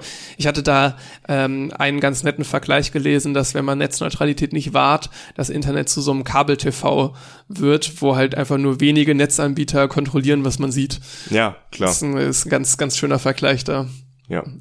Das Internet sollte halt wirklich etwas sein, wo äh, noch, egal wie klein man ist selbst, dass man halt alles anbieten kann und jeder das nutzen kann. Das ist halt der Grundgedanke von Man hat natürlich immer noch diese logischen Einschränkungen, dass jetzt zum Beispiel auf Google halt landen, die bekanntesten am weitesten oben. Das sind ja, immer so verstärkende wenn Effekte. Du die Adresse kennst, kannst du trotzdem auf alles ja, zugreifen. Und auch da mit der gleichen Geschwindigkeit. Ne? Und selbst bei Google, das hat ja durchaus einen Grund, warum das so ist. Natürlich stärkt das jetzt schon Bestehende. Das ist immer ein Nachteil davon. Aber ja, das ist, wenn du danach suchst, möchtest du ja jetzt nicht äh, Suchergebnis XY haben. Also da ist das durchaus anders zu bewerten, dass da nicht jetzt alle Webseiten gleich behandelt wird. Darum geht's nicht, sondern wirklich auf Provider-Seite. das ist der entscheidende Punkt an der Stelle. Der Internetzugriff an sich. Also ja. Google ist ja nicht der Internetzugriff, sondern einfach nur eine äh, Möglichkeit, das Internet zu durchsuchen, wenn man eben die Webadresse an sich nicht genau kennt, sondern das, halt nach Möglichkeiten suchen will, sich über irgendwas zum Beispiel zu informieren. Das ist ganz witzig, ne? In der Wahrnehmung wird wahrscheinlich immer Google der Internetzugriff sein. Ja, in der allgemeinen Wahrnehmung wahrscheinlich schon eher, ja. ja. Aber das zeigt nochmal ganz schön, dass es eigentlich nicht so ist und dass da halt auch dazwischen funken und stören kann. Ähm, ist, ist halt auch nochmal ein Fall. Ne? Man greift nicht über Google aufs Internet zu, sondern halt über den Provider. Und wenn der Provider meint, Mist zu bauen, dann merkt man das sehr, sehr schnell. Es gibt ja auch, oder es gab ja auch Leute in den 90ern, die davon ausgegangen sind, dass die ganzen Monopole, die es in der Welt gibt, viel weniger werden durch das Internet, dass halt kleine Unternehmen viel größere Chancen haben, was zu erreichen und die großen halt einfach viel mehr Konkurrenz bekommen. Und wir sehen ja heute, dass das überhaupt nicht aufgegangen ist. Wir haben große Unternehmen das wie Gegenteil Facebook, ne? Google ne? und äh, andere große Internetkonzerne. Und das ist jetzt zum Beispiel auch dieser Netzwerkeffekt von Instagram, von Facebook, von Twitter. Umso mehr Leute sich irgendwo anmelden und äh, das nutzen, desto erschwinglich oder attraktiver wird dieses Netzwerk. Jetzt gibt es zum Beispiel Leute, die darüber diskutieren, ob sie zu Mastodon, heißt es glaube ich, eine Alternative zu Twitter wechseln, weil Elon Musk Twitter kauft. Ähm, aber natürlich ist dieses Netzwerk halt nicht mal annähernd so attraktiv wie Twitter, einfach weil es so wenige Nutzer gibt davon. Oder auch als WhatsApp von Facebook gekauft wurde, gab es ganz viele Menschen, die gesagt haben, okay, jetzt wechsle ich aber den äh, Nachrichtendienst. Und es ist halt nie passiert, weil zu wenige Menschen einen anderen ähm, Chatdienst halt verwendet haben. Bei YouTube gab es, meine ich, das gleiche, ganz kurz, als es äh, ich weiß nicht mehr, wie die Alternative hieß, äh, gab es auch so eine super kurz gehypte YouTube-Alternative. Nee. Nee, Clip, Clipfish war noch anders. Das, ich meine, das ging sogar aus so einer Pornoseite hervor, äh, die dann als YouTube-Alternative gehypt wurde. Aber ja, es ist auf jeden Fall passiert immer wieder, ne, dass man gerade in so sozialen Netzwerken, bei YouTube hast du den gleichen Effekt, ne, da wo es viele Videos gibt, möchtest du hin. Hm. Und wenn dann halt nur paar wechseln, naja, und die ganzen, die ganzen YouTuber quasi nicht von YouTube wegkommen, dann äh, wird YouTube da immer an der Spitze bleiben. Und dieser Effekt wurde am Anfang vom Internet halt sehr, sehr stark unterschätzt. Ja. Ja. ja. Gut, deswegen sind wir heute in der Welt, in der wir sind und ähm, wenn man halt sowas nicht reguliert, wie, wie man es in diesem Fall sieht, dann nutzen Unternehmen sowas halt immer aus, um Profit zu machen und deswegen braucht es ja gerade so Regulation. Ja. Dann, dann würde ich hier das Thema abschließen und dann machen wir weiter mit Thema Nummer zwei.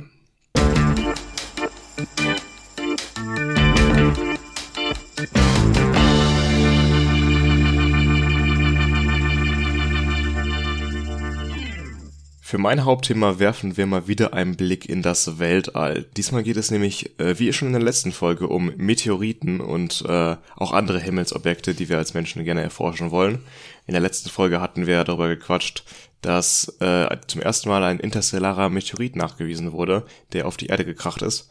Und diesmal geht es darum, ähm, wie eigentlich in Zukunft Kometen erforscht werden können, die noch nicht durch unsere Erdatmosphäre oder durch die Sonne erwärmt wurden, die quasi noch ganz ursprünglich sind, wie sie damals entstanden sind in der Anfangsphase unseres Sonnensystems.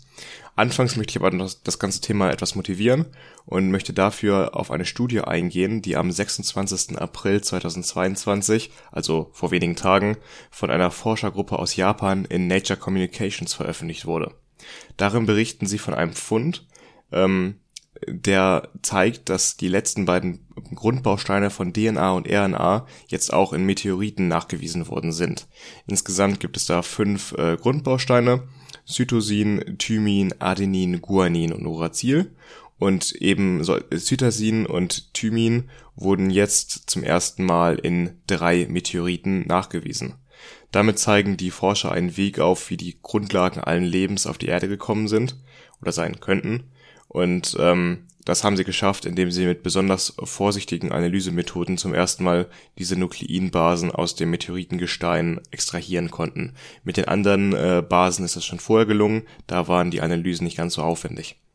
Ähm, die Entdeckung ist jetzt kein Beweis dafür, dass äh, das stehende Leben, ähm, das auf der Erde vor dreieinhalb Milliarden Jahren etwa entstanden ist, ähm, aus dem Weltall, zumindest die Grundbausteine dafür aus dem Weltall gekommen sind, aber es hilft halt bei der Erforschung der Entstehung des Lebens, wie halt aus toten Materialien irgendwas Lebendiges werden konnte.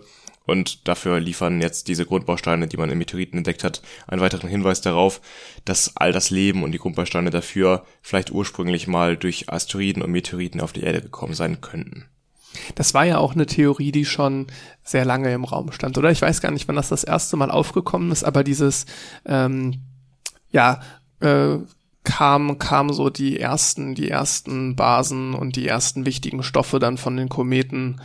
Ich glaube, als man zum ersten Mal wirklich im Meteoritengestein dann Aminosäuren und Basen entdeckt hat, dann liegt der Gedanke natürlich nahe, dass über die Jahrmilliarden, also die Erde ist etwa vor viereinhalb Milliarden Jahren entstanden, das erste Leben vor dreieinhalb Milliarden Jahren, dass da in diesen tausend Millionen Jahren man genug Zeit hatte, dass da Materialien einschlagen auf die Erde, die dann dafür auch genutzt wurden, das Leben aufzubauen, also die Grundbausteine des Lebens eben.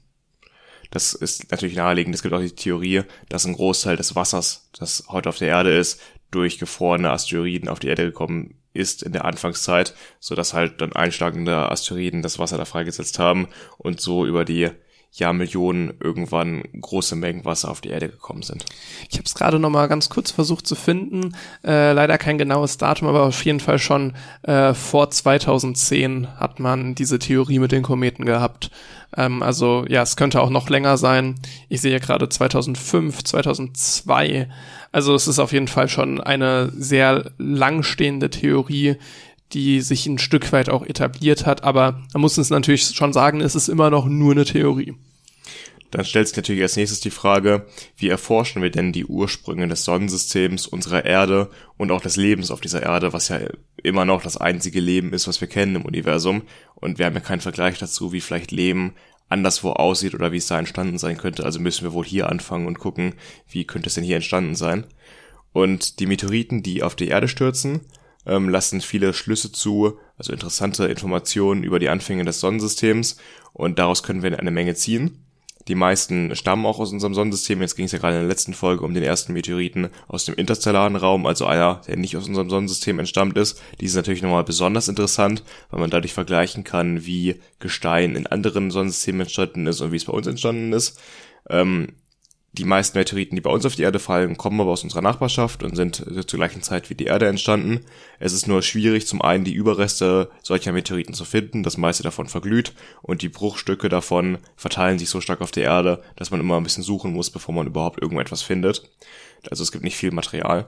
Und ähm, durch die Erhitzung in der Erdatmosphäre und die damit einhergehende chemischen Reaktionen und Zersetzungen, die schaden auch nochmal dem Material, was man da bekommt. Also es ist nicht mehr so ursprünglich, wie es mal entstanden ist. Und dadurch lassen sich nicht ganz so gute Rückschlüsse ziehen, ähm, wie von einem Material, was nicht so stark belastet worden ist, weil es durch die Erdatmosphäre zum Beispiel gefallen ist. Ähm, aus dem Grund gab es in der Vergangenheit Missionen zu Kometen, die aus Eis, Kohlenwasserstoffen und Gestein bestehen, ähm, Kometen und Asteroiden. Und ähm, Kometen haben im Gegensatz zu Asteroiden eine sehr exzentrische Umlaufbahn und befinden sich nicht ständig in der Nähe der Sonne. Asteroiden findet man zum Beispiel sehr viel im Kuipergürtel zwischen Mars und Jupiter. Da hast du einen Asteroidengürtel, in dem sich viel Gestein aufhält. Die befinden sich etwa die ganze Zeit gleich weit entfernt von der Sonne und werden da gleichmäßig erwärmt, während so ein Komet auch gerne mal mehrere hundert oder tausende Jahre Umlaufbahn hat äh, so dass halt der Komet dann einmal kurz an der Sonne vorbeikommt und dann wieder weit raus in den Raum geschleudert wird und dann halt nach einer ewig langen Zeit wieder zurückkehrt. Zum Beispiel der Hallische Komet kommt ja meine ich alle 78 Jahre bei uns vorbei in der, im Zentrum des Sonnensystems und fliegt dann erstmal wieder ganz weit raus, bevor er dann ein Menschenleben später etwa wieder vorbeikommt. Du hast eben kurz von Missionen zu so Kometen gesprochen. Äh, ich würde ich, ich hoffe, du hast das nicht nachher noch eingeplant, aber jetzt hätte ich eingeplant, äh, aber ja. genau Rosetta als ja. Beispiel nennen, weil das ist noch eine, da erinnere ich mich sehr gut dran. Das hatte ich damals auch im im Fernsehen live im Sinne von so live live aus Bei den NASA halt. genau ja. aus den NASA Gebäuden verfolgt. Äh, ja, da, wie, wann war das? Hast du? Ah, ich habe es rausgesucht, alles gut. Äh, die Rosetta-Mission der ESA startete 2004 und kam dann 2006, äh, am 6. August 2014, sorry, am 6. August 2014 bei dem Kometen 67P Churyumov-Gerasimenko an. Jetzt, wo du sagst. Ja, ja. Ich versuch's noch einmal. Churyumov-Gerasimenko. So in etwa. Passt Jeden, schon. ich weiß noch, dass sie es im Fernsehen auch nie ausgesprochen haben. Ne? ähm, Und auch auf der NASA ESA Website, auf der ESA Website stand das auch gar nicht drauf, der Name von dem Kometen. Ich muss den nochmal woanders suchen, also den kann sich eh niemand merken. Mhm. Äh, jedenfalls, das war 2014, da waren wir beide 13 Jahre alt. War das auch da, wo das auch gelandet ist oder war ja. die Landung später dann? Ähm, der Name des Landers, den habe ich mir jetzt nicht notiert. Ich glaube, der hieß Philae oder sowas. Ja, Philae. Philae. Und der ist dann, ähm, hat sich von der Rosetta-Mission von der Sonde gelöst und ist dann auch auf diesem Kometen gelandet, auch erfolgreich gelandet, ist dann aber irgendwie hinter den Stein geraten, sodass die Solarmodule nicht den, äh, die Sonde mit genug Strom versorgen konnten, meine ich, das war das Problem. Und deswegen hat der relativ kurz nur funktioniert, der Lander. Es galt am Ende als so halb erfolgreich, ja. so nicht komplettes Desaster, aber äh, hätte auch deutlich besser laufen können. Man ist gelandet, das ist schon mal. Ist gelandet und sie haben ja auch Daten bekommen, äh, weil man kann jetzt zum Beispiel sagen, das ist jetzt eine Meldung, die schon deutlich erst später kam, aber dass man auf äh, diesem Rosetta-Kometen äh, Aminosäuren wie Glycin gefunden hat und auch äh, Phosphor, was so ein Schlüsselelement für äh, Zellmembranen und so ist. Ja, und dieser Komet, den wir gerade erwähnt haben, umkreist die Sonne alle sechseinhalb Jahre. Das ist ein Komet, der relativ häufig wiederkehrt und nicht so eine ganz krass exzentrische Umlaufbahn hat. Ähm, das heißt, da haben wir den relativ gut immer im Blick und äh, der ist aber auch schon sehr oft an der Sonne vorbeigeflogen, wurde schon sehr oft erhitzt und ist dementsprechend auch lange nicht mehr in seinem Ursprungszustand, wie er mal entstanden ist. Ähm, der Nachteil ähm, bei der Erforschung dieser Himmelskörper ist eben, dass sie schon verändert sind. Das erkennt man zum Beispiel daran, dass Kometen ja auch diesen ganz charakteristischen Schweif haben, wenn sie vielleicht von der Erde aus sogar zu sehen sind. Manche sind ja mit dem bloßen Auge zu erkennen, andere muss man dann mit einem Teleskop beobachten. Äh, hier in dem Film äh, Don't Look Up. Da geht es ja auch darum, nicht hochzugucken, weil irgendwann sieht man ja gerade den äh, Schweif des ähm, Kometen schon am Himmel. Ja. ja. Beim ähm, gutes Beispiel ist auch der hellische Komet, den du eben auch schon genannt hattest. Ne? Da konnte man ja auch wirklich den Schweif sehen. Also wir kennen das jetzt nur von Bildern. Ich weiß gar nicht, wann das das letzte Mal war, wo der vorbeikam. Ich weiß es gerade auch nicht. Aber äh, die Bilder, die Bilder kennen wir. Und ich glaube Ende der 70er und Anfang der 80er Jahre. Da sieht man auf jeden Fall auch den Schweif äh, stark. Ja. Ja, das ist eine Sache, die ich gerne nochmal sehen würde. Ich habe schon einiges am Himmel so beobachten können. Ich hatte auch schon die Möglichkeit, mit Teleskopen hier, hier verschiedene Himmelsobjekte anzugucken, also Planeten aus unserem Sonnensystem.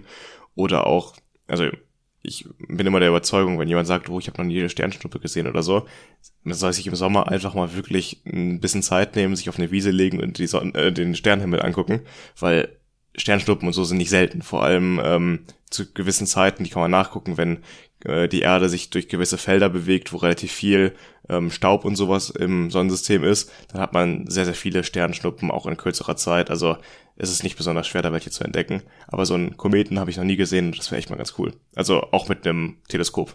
Ich meine, wir werden es wir werden's noch erleben. Ob du dann komm, äh, ein Teleskop zur Hand hast, ist natürlich die Frage. Ob man es auch braucht. Man weiß ja nicht, in welcher Distanz der dann unbedingt ja. vorbeifliegt. Also weiß man, weiß man bestimmt schon, aber müssten wir jetzt mal nachgucken. Ja, das kann man ja alles berechnen. Ja. Ja. Äh, um jetzt so einen Kometen vielleicht zu entdecken, der noch nicht an der Sonne vorbeigekommen ist. Was kann man sich darunter vorstellen? Ähm, die, das Sonnensystem existiert seit viereinhalb Milliarden Jahren. Müsste nicht mittlerweile jedes Objekt einmal in der Nähe von der Sonne gewesen sein? Äh, nicht unbedingt. Es gibt die Ortsche Wolke. Das ist die, äh, das äußere Gebiet des Sonnensystems weit hinter Neptun, dem letzten äh, Planeten, den wir als Planeten zählen. Ähm, da haben wir einen also der Kuiper-Gürtel ist das zwischen Mars und Jupiter und da außen gibt's eine Wolke mit sehr viel Staub und Gestein, was halt übrig geblieben ist von der Entstehung des äh, Sonnensystems, was da außen so weit weg von der äh, Sonne ist, dass da kaum Wärmeenergie hinkommt, um das aufzutauen. Das Eis ist quasi noch im Ursprungszustand, wie es damals halt angelegt war.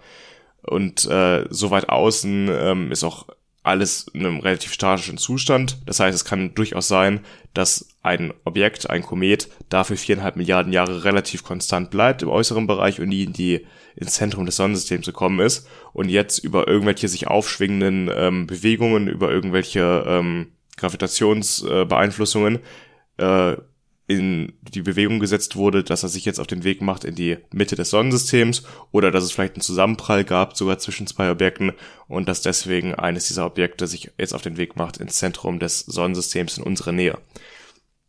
Man muss sich ja mal vorstellen, dass die Erde sehr nah an der Sonne eigentlich dran ist im Vergleich zum Durchmesser des Sonnensystems. Es gibt ja im äußeren Bereich noch viel, viel mehr als nur die Planeten bei uns jetzt in der Mitte. Ähm, ja. Jedenfalls geht es jetzt darum, vielleicht so einen Kometen mal zu untersuchen, vielleicht sogar darauf zu landen, um das Material davon zu ähm, analysieren. Oder auch, wir hatten auch letzte Folge schon den Kometen Oumuamua erwähnt, der 2017 mit einem sehr spitzen Winkel einmal äh, an der Sonne vorbeigeflogen ist und dann wieder aus dem Sonnensystem rausgeschleudert wurde. Auch ein Komet aus dem interstellaren Raum. Und das wäre nochmal interessanter, um vergleichen zu können, wie Gestein eigentlich in anderen Sonnensystemen entstanden ist und wie es bei uns entstanden ist. Äh, um genau das zu erreichen, baut die ESA oder plant die ESA gerade den Comet Interceptor. Der Name ist genauso cool, wie er klingt. Also äh, der verspricht nicht zu viel. Es geht nämlich darum, äh, ein, eine Sonde auf Vorrat quasi zu bauen, die wir am Lagrange-Punkt 2 parken um dann, wenn wir solchen, einen solchen Kometen entdecken, sie zu aktivieren und dann diesen Kometen untersuchen zu können. Das Problem ist nämlich, wenn so ein Komet aus der Ortschen Wolke angeflogen kommt oder aus dem interstellaren Raum, haben wir oftmals nur wenige Monate nach der Entdeckung, um überhaupt zu reagieren und eine Mission auf den Weg zu schicken. Und das kommt oftmals zu spät. Deswegen brauchen wir dann einen, eine Sonde, die schon auf Abruf bereit steht, um zu diesem Kometen hinzufliegen und den zu untersuchen. Der Lagrange-Punkt 2 ist übrigens da, wo auch das James Webb-Teleskop geparkt ist. Genau, das ist, äh, wenn man sich die Erde und Sonne als Linie vorstellt, hinter der Erde von der Sonne aus gesehen. Das heißt, äh, auf der verlängerten Linie zwischen Erde und Sonne. Und da kann man mit relativ wenig Schubkraft über längere Zeit parken, in Anführungszeichen parken, ohne dass man äh, abgedriftet wird im Raum und man hat quasi einen Ort, wo man, von wo man aus dann starten kann. Äh, der Comet Interceptor wird da auch nicht alleine hinfliegen. Es gibt noch eine andere Mission, die dann quasi mit in die gleiche Rakete gepackt wird, die auch zum Lagrange Punkt 2 fliegt. Ich habe das Gefühl, jetzt mit dem James Webb Teleskop oder auch schon vorher mit Missionen, solche Punkte werden immer wichtiger und auch immer mehr genutzt äh, in unserer heutigen ähm, Raumfahrt, weil zum Beispiel halt Teleskope da viel besser operieren können, weil sie eben nicht so viele störende Signale haben, Wärmestrahlung und sowas wie hier in der Nähe der Erde. Ja, ich habe ich auch das Gefühl, äh, jetzt gerade für Forschungszwecke ist es auf jeden Fall relevant geworden. Ähm, die für, für irgendwelche erdgerichteteren Sachen ist der Punkt einfach zu weit weg. Ich glaube 1,5 Millionen Kilometer sind das einfach. Ja, Im Vergleich zu jetzt Satellitenumlaufbahnen und so weiter befinden wir uns da in ganz, ganz anderen Höhen. Also das darf man nicht verwechseln. Aber gerade für jetzt Forschungszwecke oder sei es jetzt sonstige Weltraummissionen, auch wenn das sich ja aktuell doch hauptsächlich auf Forschungszwecke beschränkt, werden die Punkte zunehmend wichtig, würde ich unterschreiben. Ich hatte so ein bisschen mir Gedanken darüber gemacht, haben wir nicht dann auch irgendwann ein Weltraumschrottproblem da vor Ort? ja, also es gibt da verschiedene Umlaufbahnen. Ähm, ich glaube, die nennt man dann auch Lissajou-Figuren, wie wir das auch schon mal hatten im Studium hier mit denen, was man auf einem analogen Oszilloskop anzeigen kann mit verschiedenen elektrischen Signalen. Jedenfalls äh, die Lissajou-Umlaufbahn um diesen Lagrange-Punkt, die, äh, da gibt's verschiedene, wie die halt angeordnet sein können. Ähm, und das ist ja auch irgendwann ausgereizt. Dann kann man diese Umlaufbahnen nicht unendlich oft, also endlich viel belasten mit unendlich vielen Teilen. Das heißt, irgendwann werden diese Punkte auch voll sein. Irgend, irgendwann bestimmt, aber wenn du dir jetzt überlegst, wie viele Satelliten wir jetzt schon aktuell haben, die noch irgendwie Platz finden in der Umlaufbahn um die Erde, gut, die mag größer sein, ich weiß es nicht genau, ja. äh, gehe ich, geh ich zumindest mal von aus, aber äh, das sind so viele und noch funktioniert es, die paar Forschungsmissionen, die, die zu den Lagrange-Punkten gehen, ähm, ich glaube, dass wir da das Problem nicht so schnell kriegen. Also dann müssen wir schon einen echt großen Sprung in Weltraumforschung machen. Ja, es ist immer noch ein großer Aufwand, ein Objekt, äh, ein menschengemachtes Objekt 1,5 Millionen Kilometer entfernt zu stationieren. Das ist immer noch sehr teuer und aufwendig. Jedenfalls soll das etwa 2028 erfolgen. Und ähm, Genau, soll halt dafür sorgen, dass man nicht in kurzer Zeit eine Mission vorbereiten muss, sondern dann, wenn es so dazu kommt, dass man einen Kometen oder ein anderes passendes Objekt entdeckt, innerhalb von kurzer Zeit sagen kann, okay, du startest jetzt, fliegst in die Richtung und fängst diesen Kometen dann ab. Wenige Wochen bevor dann dieses, äh, dieser Comet Interceptor den, das Objekt erreicht, soll er sich dann aufteilen in drei einzelne Sonden. Das heißt, der ist aus drei Modulen aufgebaut, sodass dann diese drei einzelnen Sonden das Objekt umkreisen können und einen sehr detaillierten 3D-Scan anfertigen und dann äh, zusammen ähm, einen Raum scannen und auch verschiedene einzelne ähm, Messinstrumente an Bord haben, um zum Beispiel den Material des Schweifs analysieren zu können oder auch andere Felder an dem Kometen zu messen, ein Massenspektrometer soll auch an Bord sein, um halt so viele Messdaten wie möglich aus der Nähe erfassen zu können, was aus der Distanz einfach schwierig ist. Ähm, ja, äh, man plant damit, dass der Comet Interceptor innerhalb von fünf Jahren nach dem Start genutzt wird. Das heißt, wenn er 2028 startet, hat man wahrscheinlich bis 2033 ein Objekt gefunden, äh, dass man spätestens dann einmal untersuchen möchte. Das heißt, es wird nicht Ewigkeiten dauern. Man entdeckt ja immer wieder Kometen, nur ist es dann halt oft zu spät, um da noch irgendwas zu machen. Das wird eine ganz interessante Frage dann, ob man äh, so den erstbesten Kometen nimmt oder ob man hofft, dass man vielleicht doch noch auf ein interstellares Objekt wartet. Das stimmt, das wird eine Diskussion das ist eine geben. Interessante, ja, eine interessante Frage, wofür man sich entscheidet, ob man warten möchte oder lieber nicht. Ich denke mal, bis dahin wird es auch noch weitere Entwicklung geben in der Entdeckung von Objekten in unserem Sonnensystem. Es wird nämlich gerade ein Teleskop in Chile gebaut, das Large Synoptic Survey Telescope, und das soll in Zukunft deutlich mehr Objekte im Sonnensystem erfassen können, noch deutlich genauer und uns auch früher warnen können, wenn zum Beispiel aus der Ortschen Wolke irgendwas ankommt, so dass wir dann in Zukunft vielleicht noch ein bisschen mehr Vorlauf haben und auch noch mehr Auswahl an Objekten haben bis 2028, woraus wir wählen können für eine mögliche Mission. Ähm, ja, natürlich, es funktioniert nur einmal, wir können nur einen Kometen damit untersuchen, weil halt einfach der Antrieb für diese Sonde nicht ausreicht, um jetzt zu mehreren Kometen zu fliegen. Das wird einmal mit genug Tank äh, betankt sein, um es von dem Lagrange-Punkt 2 zu diesem Kometen zu schicken, aber dann ist auch äh, Schluss damit. Äh, man könnte sich aber auch zu, vorstellen, dass man das in Zukunft vielleicht öfter macht. Also das ist jetzt zum ersten Mal so eine Mission, wo man ja ohne ein spezielles Missionsziel sehr viel Geld in die Hand nimmt, um sowas zu bauen das ist ja eine ganz neue Entwicklung in der Wissenschaft. Das gab sowas bisher noch nicht. High Risk und High Reward hofft man sich, erhofft man sich davon. Ähm, ähnlich wie bei Ingenuity könnte man vielleicht sagen, wo man ja auch nicht wusste, ob es so funktioniert und äh, man einfach Geld in die Hand nimmt für ein gewisses Risiko. Auch und wenn ich sagen würde, der, der Award bei Ingenuity ist doch geringer, als man vielleicht denkt. Ja. Also es ist eine Technikdemonstration, während jetzt da sehe ich den wissenschaftlichen Nutzen ganz, ganz krass bei der Mission, die du gerade vorstellst. Ja, aber trotzdem würde ich sagen, dass das äh, die Bereitschaft, Risiken einzugehen in der Raumfahrt höher wird. Also es ist nicht mehr so, dass man äh, jeden Cent sich genau angucken muss und auch lange plant, ob da äh, sich das wirklich lohnt auszugeben dafür, sondern dass man vielleicht auch mal eher versucht, auf ein Risiko zu gehen und einfach darauf hofft, dass der Erfolg kommen wird. Ich fände ja sehr cool, würden die irgendwie eine Möglichkeit schaffen, das neu zu betanken. Das ist quasi so eine äh, ja. Tankmöglichkeit hochschickst. Aber gut. Das wäre ja auch die Idee, im Lagrange-Punkt 2 irgendwann James Webb hoffentlich wieder betanken zu können. Das wird ja jetzt etwa zehn Jahre oder etwas mehr operieren können und danach ist der Tank leer. Ähm, dann kann es sich halt nicht mehr ausrichten auf neue Ziele, dieses äh, Teleskop. Und die Hoffnung ist ja, dass wir vielleicht irgendwann in 10, 15, 20 Jahren ein Raumschiff haben mit Astronauten oder auch unbemannt, das da hinfliegen kann, um es wieder zu betanken. Davon sind wir sehr, sehr weit entfernt aktuell. Wir kommen ja nicht mal zum Mond. Aber für die Zukunft ist es vielleicht eine Idee. Äh, du bist an Tankstellenwart am Lagrange-Punkt 2. Boah, das, ist, das klingt doch verdammt cool, muss man sagen. ja, es gibt ja in verschiedenen Science-Fiction-Werken oder Filmen oder Serien, keine Ahnung, irgendwelche Weltraumtankstellen. Ja, das ist, ja. ja. Es ist gar nicht ganz weit hergeholt natürlich, ne, jetzt technisch gesehen aktuell schon, aber die Notwendigkeit dafür, das ist natürlich, wäre sehr praktisch an der Stelle. Außer wir haben in Zukunft weniger chemische Antriebe, sondern mehr Ionenantriebe, über die wir in diesem Podcast ja auch schon mal gesprochen haben. Aber da war ja so ein bisschen das Ding, dass die für so leichte Korrekturen zu reichen, aber jetzt gerade von der Erde starten aus zumindest nicht. Nee, aber es würde vielleicht reichen, um ein Teleskop auszurichten im Weltall. Das stimmt, ja. Wenn man jetzt so ein Teleskop da mit Ionenantrieb versieht, wäre wäre, eine clevere Sache. Auch da, wenn, in dem Bereich gibt's auch noch Forschung und Verbesserung. Das, das wäre auf jeden Fall was Spannendes, wo man sich dann nochmal gut diese Wiederverwendbarkeit besser vorstellen kann. Ja. Gut, dann kommen wir zum Ende meines Themas und machen weiter mit dem Studiumsteil.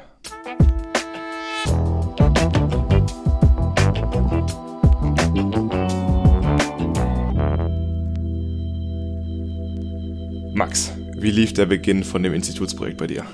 Ganz gut, doch, ich bin sehr positiv überrascht. Ich habe da eine sehr entspannte Gruppe, einen netten Teampartner und auch der Betreuer ist so total locker drauf. Äh, hat uns erstmal auch vorgerechnet, wie viel Credit Points und wie viel Arbeitsstunden das so wäre, meint dann aber, ja, ihr werdet weniger Arbeitsstunden brauchen, ist gar kein Problem. Das ist schon mal sehr sympathisch. ja. Ich hatte jetzt letzte Woche auch meine erste Vorstellung von dem Projekt. Ähm seitdem habe ich nichts mehr gehört. Also ich warte noch auf die E-Mail, wo nochmal alles zusammengefasst drin sein sollte. Also die hatten noch irgendwie vor, ein zwölfseitiges Dokument zu schicken an uns, wo alles drin steht. Das haben wir bisher noch nicht bekommen. Ich bin auch in einer Dreiergruppe, zumindest haben wir schon mal eine WhatsApp-Gruppe. Ähm, mal sehen. Du bist jetzt schon ein bisschen mehr drin, du kannst schon mal ein bisschen mehr dazu sagen. Äh, ja, bei mir wird schon, ich hatte jetzt schon zwei Termine. Sag ähm, mal kurz, welches Institut, was du genau machst. Boah, das Institut, wie heißt das? Gute Frage. Aber was ich mache, da kann ich auf jeden Fall was dazu sagen. Okay. Ähm, und auch was das Institut macht. Ähm, ja, das, das mein, der Name von meinem Thema ist hatte ich, glaube ich, letzte Folge auch schon erwähnt, äh, Linienverfolgung von Breitenberg-Vehikeln ja, mit neuronalen Netzen. Irgendwas, ja. Mhm. Und äh, genau diese Breitenberg-Vehikel, ich muss mich da nochmal korrigieren von letzter Folge. Ich hatte ja gesagt, die einfach anhand von Sensorwerten fahren. Das machen sie auch. Ansonsten ist die wirkliche, äh, das wirklich spezifische bei den Teilen, dass die nur zwei Räder haben und einen so ein, eine Kugel in der Mitte. Ein bisschen wie wir es auch aus dem Mindstorm-Projekt kennen. Und dann halt Kurven fahren durch unterschiedliche Drehgeschwindigkeiten der Räder. Das ist so dann Breitenberg-Vehikel. Als zwei Räder und ist es dann so gebaut, dass es auch theoretisch umfallen kann? Also hast du ein regelungstechnisches Element nee, oder nee. nicht? Also das, da ist dann diese Kugel da, die halt nicht gesteuert wird, aber die halt einfach das Ganze noch als drittes Bein sozusagen stabilisiert so, okay, ja. und lenken dann halt durch äh, verschiedene Drehgeschwindigkeiten der ah, Räder. Okay, ja.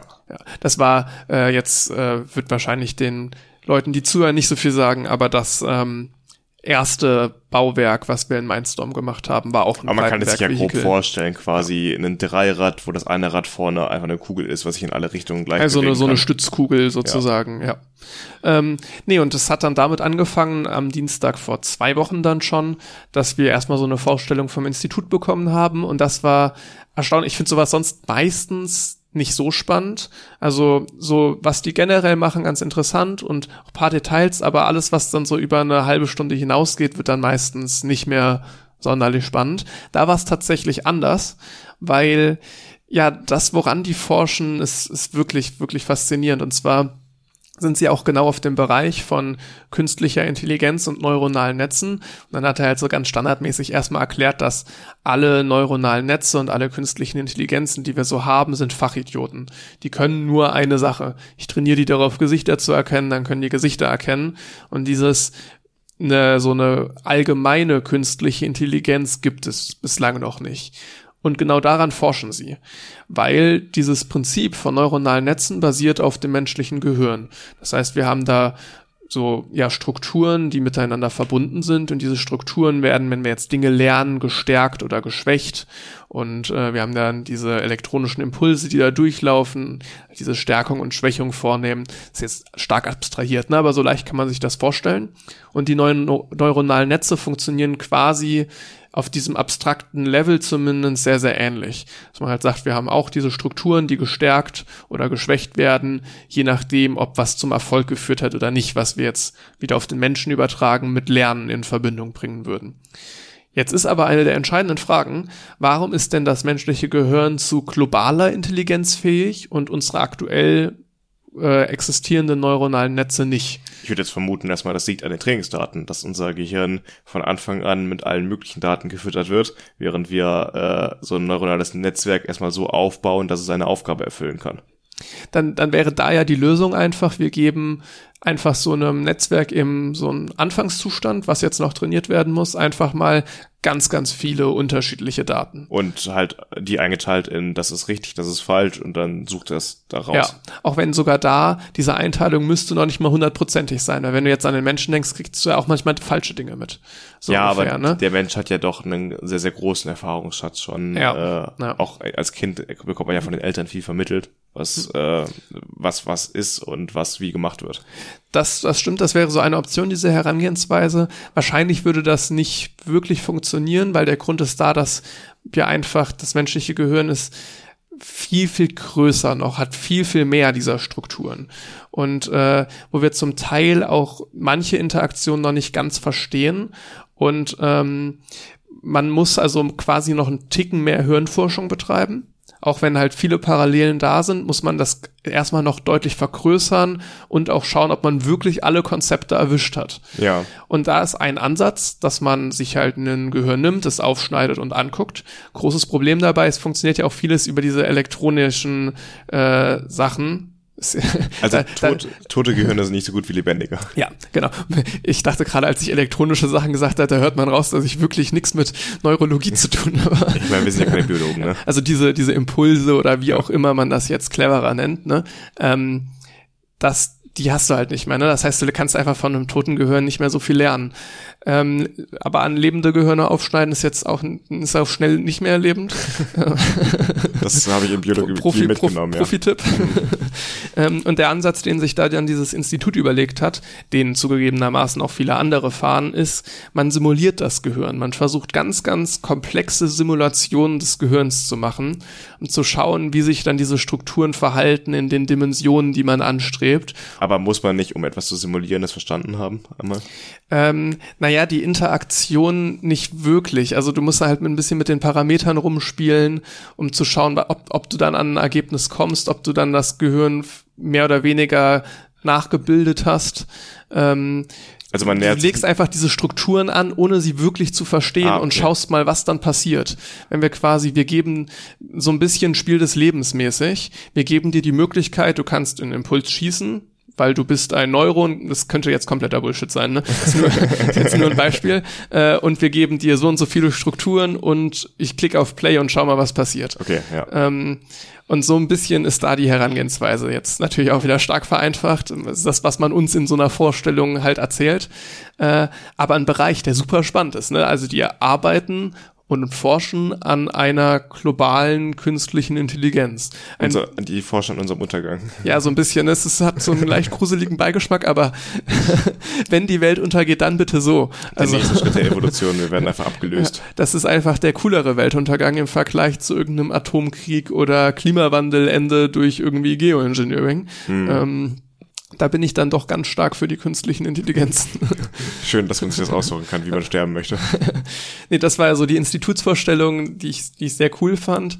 Ähm, und dann ging es jetzt weiter, dass wir mit neuronalen Netzen quasi noch nichts machen, sondern aktuell einfach äh, eine Computersimulation haben, wie ein Auto auf einer Strecke fährt, genauso wie wir es dann auch in einem echten Nachbau haben werden. Und da machen wir gerade mit regelungstechnischen Ansätzen, dass der auf einer Strecke bleibt, also dass der immer auf der Fahrbahn bleibt. Später wird das dann zu einem künstlichen Intelligenzansatz umgemodelt werden. Okay. Und in welchen Gruppen arbeitet ihr zusammen? In Zweiergruppen. Und wie viele Leute seid ihr insgesamt bei dem Projekt? Äh, zwölf. Also sechs Gruppen. Macht ihr alle dasselbe oder arbeitet ihr euch Wir machen alle zu? dasselbe und ist auch relativ stark geführt, würde ich sagen. Also wir okay. haben wirklich mal so ein PDF mit Aufgaben, was wir dann machen sollen. Es gibt jede Woche Neues.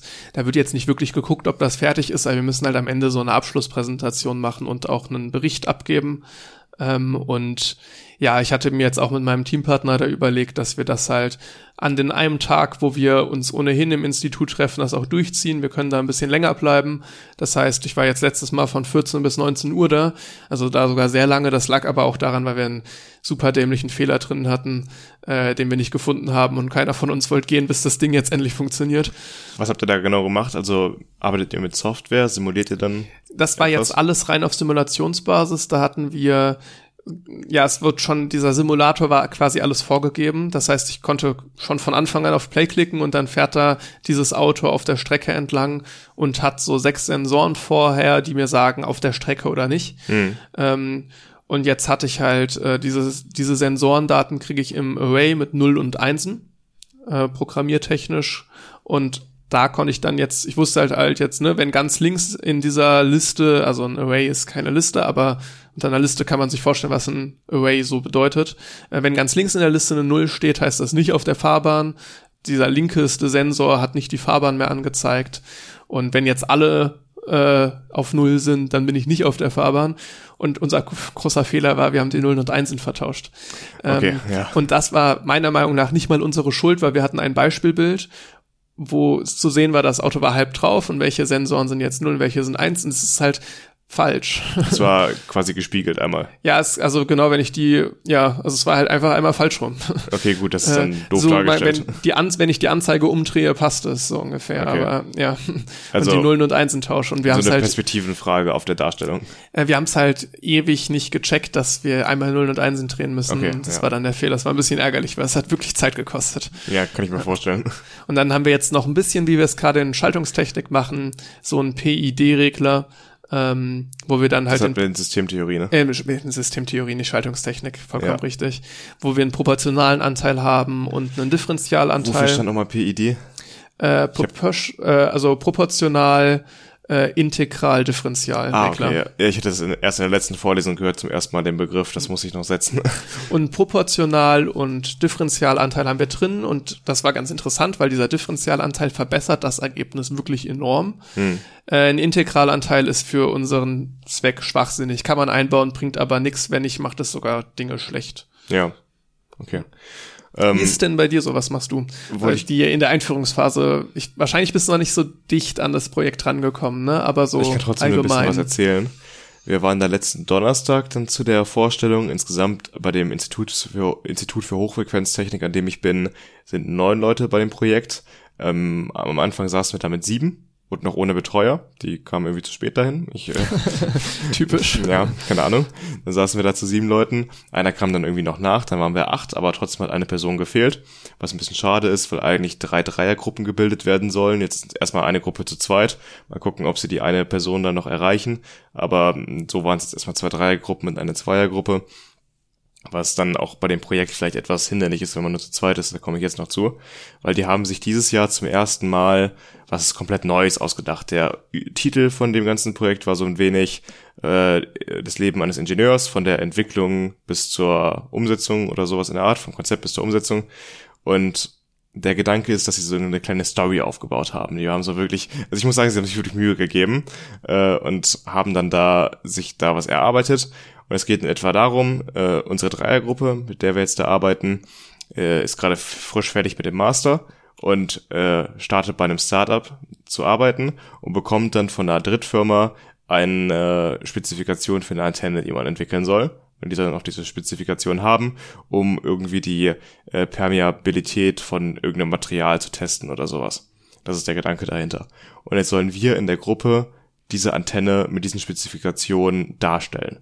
Das, wir bauen jetzt nicht komplett die Hardware auf und wir haben auch im Studium sind wir noch gar nicht so weit, dass wir jetzt eine Antenne bauen könnten. Das ist äh, schon etwas komplizierter, komplexer. Ähm, die Hardware, die wir nehmen, das fand ich wieder ganz lustig. Wir sind wieder zurück bei Lego. es gibt wohl irgendwo Lego-Hardware, die das leisten kann, was wir brauchen. Und dann soll man das eben ähm, softwaretechnisch mit MATLAB und sowas lösen, dass man dann äh, eine Antenne, die diese Spezifikationen hat, aufbaut und dann die dieses Material quasi mit einem Messgerät so ausmisst, dass es die, dass die Antenne quasi das Material ähm, mit den Magnetfeldern durchdringt und dann misst man genau diese Permeabilität von dem Material aus mit der Antenne, die man dafür spezifizieren soll. Das ist so im Grunde das Ziel des ganzen Projekts und das ist aufgebaut, wie ein Unternehmen auch aufgebaut ist. Man hat einmal die Woche mit einem Betreuer ein Meeting in Anführungszeichen, dass man zu dritt mit dem Betreuer zu viert, also und man muss sich vorher die Dinge erarbeiten und dann stellt man kurz vor, okay, was haben wir bisher in dieser Woche geschafft, was machen wir, wo arbeiten wir gerade dran? Und man hat quasi so ein Meeting, um dann weiter die nächsten Schritte zu besprechen. Und irgendwie einmal im Monat oder alle zwei Monate, also insgesamt irgendwie an drei Terminen, kommt man dann zusammen mit den Chefs in Anführungszeichen das ist äh, dieses Projekts, also dann wie die Chefs des Unternehmens und stellt seine bisherigen äh, Erfolge und wie weit man ist einmal vor und muss es auch in einer Art Präsentation machen. Also man hält mehr als eine Präsentation und ähm, dann muss man da sich halt rechtfertigen und zeigen, was man bisher gemacht hat und dann äh, weiterarbeiten daran an dem Punkt, an dem man gerade ist. Das klingt wirklich sehr spannend, weil das nochmal so den Ablauf dann, wie, wie man sich später auch sein Arbeitsleben vielleicht vorstellen kann, noch ja. ein bisschen näher bringt. wir sollen dann auch so ein bisschen in den Laboren da arbeiten, zum Beispiel mit den Messgeräten und das ein bisschen kennenlernen, wie dann da gearbeitet wird. Und ich hoffe auch, wir hatten jetzt noch keine Führung durchs Institut, dass da in der Richtung noch ein bisschen was gemacht wird, weil eigentlich das Thema Hochfrequenztechnik finde ich schon ziemlich interessant. Und da hoffe ich mal darauf, dass man da noch ein bisschen mehr drauf eingeht und auch wirklich auf das Institut eingeht und da ein bisschen was vorstellt von. Kommt, kommt bestimmt noch. Oder ich, ich habe das Gefühl, dass die Institute immer viel daran gelegen ist, doch irgendwo Werbung für sich zu machen. Hm. Ich weiß nicht, ob es dann auch schon so hin, Hinblick Vergabe von Bachelorarbeiten, dass die ihre Bachelorarbeiten irgendwie loswerden wollen, weil das ja funktioniert ja so, dass die sich überlegen, was bräuchten wir eigentlich gerade für unsere Forschung und dann so Bachelorarbeiten ausschreiben dass vielleicht das ein Grund ist, aber ich habe das Gefühl, die wollen da schon immer, es, es, gab wenig Sachen, wo wir in Instituten waren, wo uns keine Institutsführung gegeben wurde, oder? Ja, eigentlich versuchen die das immer umzusetzen. Mhm. Das äh, stimmt auf jeden Fall. Ja, ich bin jetzt gespannt. Eigentlich, wie gesagt, sollten wir Anfang der Woche schon so ein Dokument mit allen Infos nochmal bekommen haben, mit einem Arbeitsplan etc. Und die Backroad-Story wurde auch nochmal aufgeschrieben. Interessanterweise ist es auch, ich habe das da gesehen schon, als er das angeworfen hat vorne an die äh, mit dem Beamer. Das ist ein Hickhack aus äh, Englisch und Deutsch. Ne? Das ist unfassbar. Jedes zweite Wort ist entweder Englisch oder Deutsch. Und der Typ, der das vorgestellt hat, war Franzose. Also es ist halt Chaos. Besser als wenn jedes zweite Wort Französisch ist. ja. Ich kann auch seinen Namen wirklich leider überhaupt nicht aussprechen. Äh, Guillaume oder so. Also es ist halt, ja. Aber fragt man sich, warum er es nicht einfach komplett auf Englisch macht? Oder wäre doch naheliegender als ja, ein Mischmasch? Irgendwo schon. Ja, Redet er mit euch auf Deutsch? Ja, es war halt so gebrochenes französisches Deutsch. Ja. ja. Auf jeden Fall äh, war das halt alles ein bisschen schwierig. Wir hatten auch die Gruppen dann so gebildet, dass jeder in der Gruppe mindestens Englisch und Deutsch kann. Das ist ja auch bei uns in der Uni nicht selbstverständlich, dass jeder so gut Deutsch spricht, weil wir auch viele internationale Studierende haben. Und aus dem Grund ist es dann immer gut, wenn du Leute hast, die in beiden Sprachen mächtig sind, dass man da auf jeden Fall alles versteht. Ja, glaube ich. Die haben dann gesagt, okay, wir peilen so etwa 270 Arbeitsstunden an für dieses Projekt, also pro Person 90. Und deswegen warte ich endlich darauf, dass sie mir dieses Dokument zuschicken, weil umso später ich anfange, desto konzentrierter Person, wird diese Arbeit. Pro Person 90, lass mich mal kurz überlegen. Wenn's, wenn wir jetzt noch zehn Wochen haben, wir sollen in der letzten Woche vom Semester dann vorstellen, die letzte Vorstellung. Und das sind dann bald nur noch zehn Wochen Zeit, also neun Stunden Arbeit die Woche. Ich, oh, ich das ist viel. Das ist für drei viel. Credits. Ich meine, er hatte uns damals vorgerechnet, jetzt bei mir im Projekt äh, für die drei Credits, es gibt ja irgendwie so eine Umrechnung, Credits in Arbeitsstunden. 40 Stunden, ne? meine ich. Äh, ich meine, er hat uns gesagt, irgendwie, das wären dann sechs Stunden pro Woche, aber keine Ahnung. Ja, mag sein. Aber ist auch die Frage, mit wie vielen Wochen Die Erfahrung rechnet, ist ne? halt, dass meistens dann irgendwelche Reibungsverluste es noch gibt mit Kommunikation mit anderen oder andere Themen, wo man im Endeffekt halt mehr als diese Zeit aufwendet, die man eigentlich In der Regel schon. Hat. Das war ja auch alles, was praktisch angehaucht war, mal Mindstorm außen vor gelassen, weil das in einer Woche so intensivmäßig war. Aber alle Praktikas haben deutlich mehr Zeit gebraucht, als ihr Credit Point Wert dem entspricht. Vor allem die Informatik-Praktikas. Ja. Weil wir da, die Programmieraufgaben waren halt immer stimmt, ewig lang. ET2-Praktikum hat dem entsprochen gesprochen, das stimmt. ET1-Praktikum war auch deutlich länger. Weil wir es halt wieder online gemacht haben, ne? Mit und so komischen man, Abgaben. Und wenn man und halt so zu Hause arbeitet und die Sachen halt eigenständig abgeben muss, dann hängt man halt einfach viel länger dran, weil es keinen Zeitpunkt gibt, an dem man aus dem Raum raus muss, sag ich mal, ne? Du bist ja erst fertig, wenn du es geschafft hast und einschickst. Wenn du jetzt in einem Raum bist, bei dem ET2-Praktikum zum Beispiel, und irgendeine äh, Schaltung stecken musst und dann die auswerten sollst, dann kann im Endeffekt, wenn der Betreuer merkt, du kommst nicht weiter, dir mal kurz auf die Sprünge helfen. Das geht ja nicht, wenn du online das, zu Hause das bist. Ist, das ist der entscheidende Punkt meiner Meinung nach. Also, weil ich hatte da wirklich immer das Ding, ich komme nicht weiter, ich frage eigentlich direkt nach, weil ich weiß, die Zeit ist knapp. Während ich jetzt bei dem ET1-Praktikum, wo wir diese Abgaben machen mussten, mir ich immer gefragt habe, habe ich die Aufgabe jetzt richtig verstanden? Konnte ich nicht nochmal nachfragen? Zerbrich mir da Ewigkeiten den Kopf drüber und dabei war es eine super leichte Aufgabe, aber trotzdem habe ich ewig gebraucht, weil ich halt, ne, die haben ja auch nicht einfach alles angenommen, sondern du musstest halt wirklich gucken und das, ja, das war dann einfach, du weißt, du bist dir unsicher und dadurch braucht es einfach lange das ET1-Praktikum war auf jeden Fall nicht so gut organisiert. Gut, es lag an Corona, aber das war ja zu dem Zeitpunkt auch schon ein Jahr unterwegs. Also, naja. Da gibt's bestimmt auch noch viele schöne alte Folgen zu, wo wir uns über dieses Praktikum beschweren, dass es doch sehr unangenehm war. Und die Idee mit, äh, ihr hattet Schaltungen und jetzt haben wir Corona, deswegen benutzt ihr jetzt Simulatoren, die geht halt mäßig auf. Apropos schlechte Organisation. Letzten Dienstag gab's die Infoveranstaltung für die Schwerpunktswahl bei uns. Und das ist halt in dem Sinne lustig, weil die Leute, die technische Informatik gewählt haben, das schon am Anfang vom Semester tun mussten, weil sie halt andere Module belegen als der Rest von uns betraf dann auch mich. Ja. Also für mich gab es kein, keine Infoveranstaltung, weil ich mich schon entschieden hatte, als sie stattfand. Und das ist halt wirklich wahnsinnig bescheuert. Also muss man einfach mal so sagen, ich verstehe ja nicht, warum man die Infoveranstaltung nicht irgendwann im März hält, bevor dem, vor dem Start des vierten Semesters. Die gehen einfach davon aus, dass niemand mehr im Studienverlauf drin ist. Das ja, wahrscheinlich. Studienverlaufsplan. Ja. Jedenfalls wurden da alle äh, Schwerpunkte nochmal vorgestellt, auch technische Informatik. okay, gut. Und äh, dann hängt das auch immer ganz stark ab natürlich von den Leuten, die das vorstellen. Das waren alles Professoren aus dem Bereich äh, äh der ähm, Tiefpunkt, äh, der Schwerpunkte, die sie da vorgestellt haben. Und natürlich sind da einige besser als andere, aber man darf sich, glaube ich, davon nicht entweder abschrecken lassen oder zu sehr begeistern lassen, weil im Endeffekt kommt es ja wirklich darauf an, was man macht. Und ich glaube, für mich hat dieser Abend nicht besonders viel gebracht, weil ich in meiner Entscheidung jetzt nicht zu einem anderen Schluss gekommen bin. Ähm, wie war das bei dir? Du schwankst noch zwischen Hochfrequenz oder Also- Kommunikationstechnik. Also Informations- und, und Kommunikationstechnik ist das eine und äh, das andere ist äh, Mikro-Nano-Elektronik, aber die beiden Dinge sind super nah beieinander. Also es gibt vielleicht ähm, ein Praktikum im fünften Semester, was anders ist und nochmal ein bis zwei Module, aber im Groben und Ganzen ist es quasi das gleiche Studium, die gleiche Vertiefung und es ist auf jeden Fall nicht so weit weg wie technische Informatik oder Biomedizintechnik.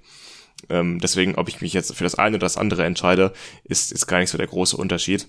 Ich finde auch die anderen Bereiche sehr spannend. Jetzt technische Informatik vielleicht ein bisschen weniger, aber Biomedizintechnik oder Energietechnik ist absolut nicht uninteressant. Also da sind auch Themenbereiche drinne, für die ich mich begeistern kann. Nur kann ich es mir da etwas weniger vorstellen als bei den anderen beiden. Mein zweiter Platz wäre auch Kommunikationstechnik gewesen und jetzt auch Biomedizintechnik finde ich auch sehr, sehr spannend. Aber da hatte ich immer so gesagt, ich finde zwar die Anwendung spannend, so ähm, Prothesenkonzeption oder sowas, das äh, oder ist ja auch der- so die eine Richtung der ähm, Biomedizintechnik. Mensch, äh, Mensch-Maschine, Fusion und so weiter. Äh, das ist das ist oder auch alles, was Neurologie betrifft im Bereich. Jetzt, wo Ja. ich gerade ja auch ein bisschen über künstliche Intelligenz gesprochen habe, die sich ja stark am Gehirn orientiert. Neu alles, alles Technische verbunden mit Neurologie finde ich super spannend. Aber es sind halt alles, ich hätte trotzdem, obwohl ich jetzt diese Anwendung sehr, sehr spannend finde, wenig Lust, medizinisch-biologische Sachen zu lernen einfach. Das sind für mich so manchmal zwei Paar Schuhe einfach. Weil das müsste man ja tun in dieser Vertiefung. Da hätte man Ja. verschiedene Kurse in Anatomie und auch Biologie, um halt da reinzukommen, um zu wissen, wovon die Biologen und Mediziner halt reden. Und äh, man wird da jetzt kein Experte auf dem Gebiet, aber man müsste halt sich mit den Grundlagen auseinandersetzen. Du hast von der Einrichtung in dem Bereich gesprochen. Die andere Richtung sind zum Beispiel bildgebende Verfahren wie MRT oder CT, wo halt dann in der Medizin auch sowas halt einfach gebraucht wird. Ne? Auch einfach Geräte in der Medizin, ne? Äh, das- Analytische Geräte, ja. analytische Geräte, aber auch sonst äh, so Hilfsgeräte gehen auch. Ne? Ähm, ich hatte das bei Zeiss gesehen, was die zum Teil an, äh, gut, die haben auch viel, ganz viel optische Sachen natürlich gemacht, aber ähm, das ist auch ein Bereich, den ich aber deutlich weniger spannend finde, ich persönlich. Ne? Es, es ist auch ein, gibt bestimmt viele, die das anders sehen, aber ähm, das wäre jetzt der Bereich, den ich in, in dem Schwerpunkt nicht so cool finde. ohne tiefergehend irgendwelche Erfahrungen damit zu haben, finde ich diesen dieses Konzept, Informationen zu übertragen, entweder über Glasfaser, über Funk oder worüber auch immer, einfach super spannend, das Themengebiet.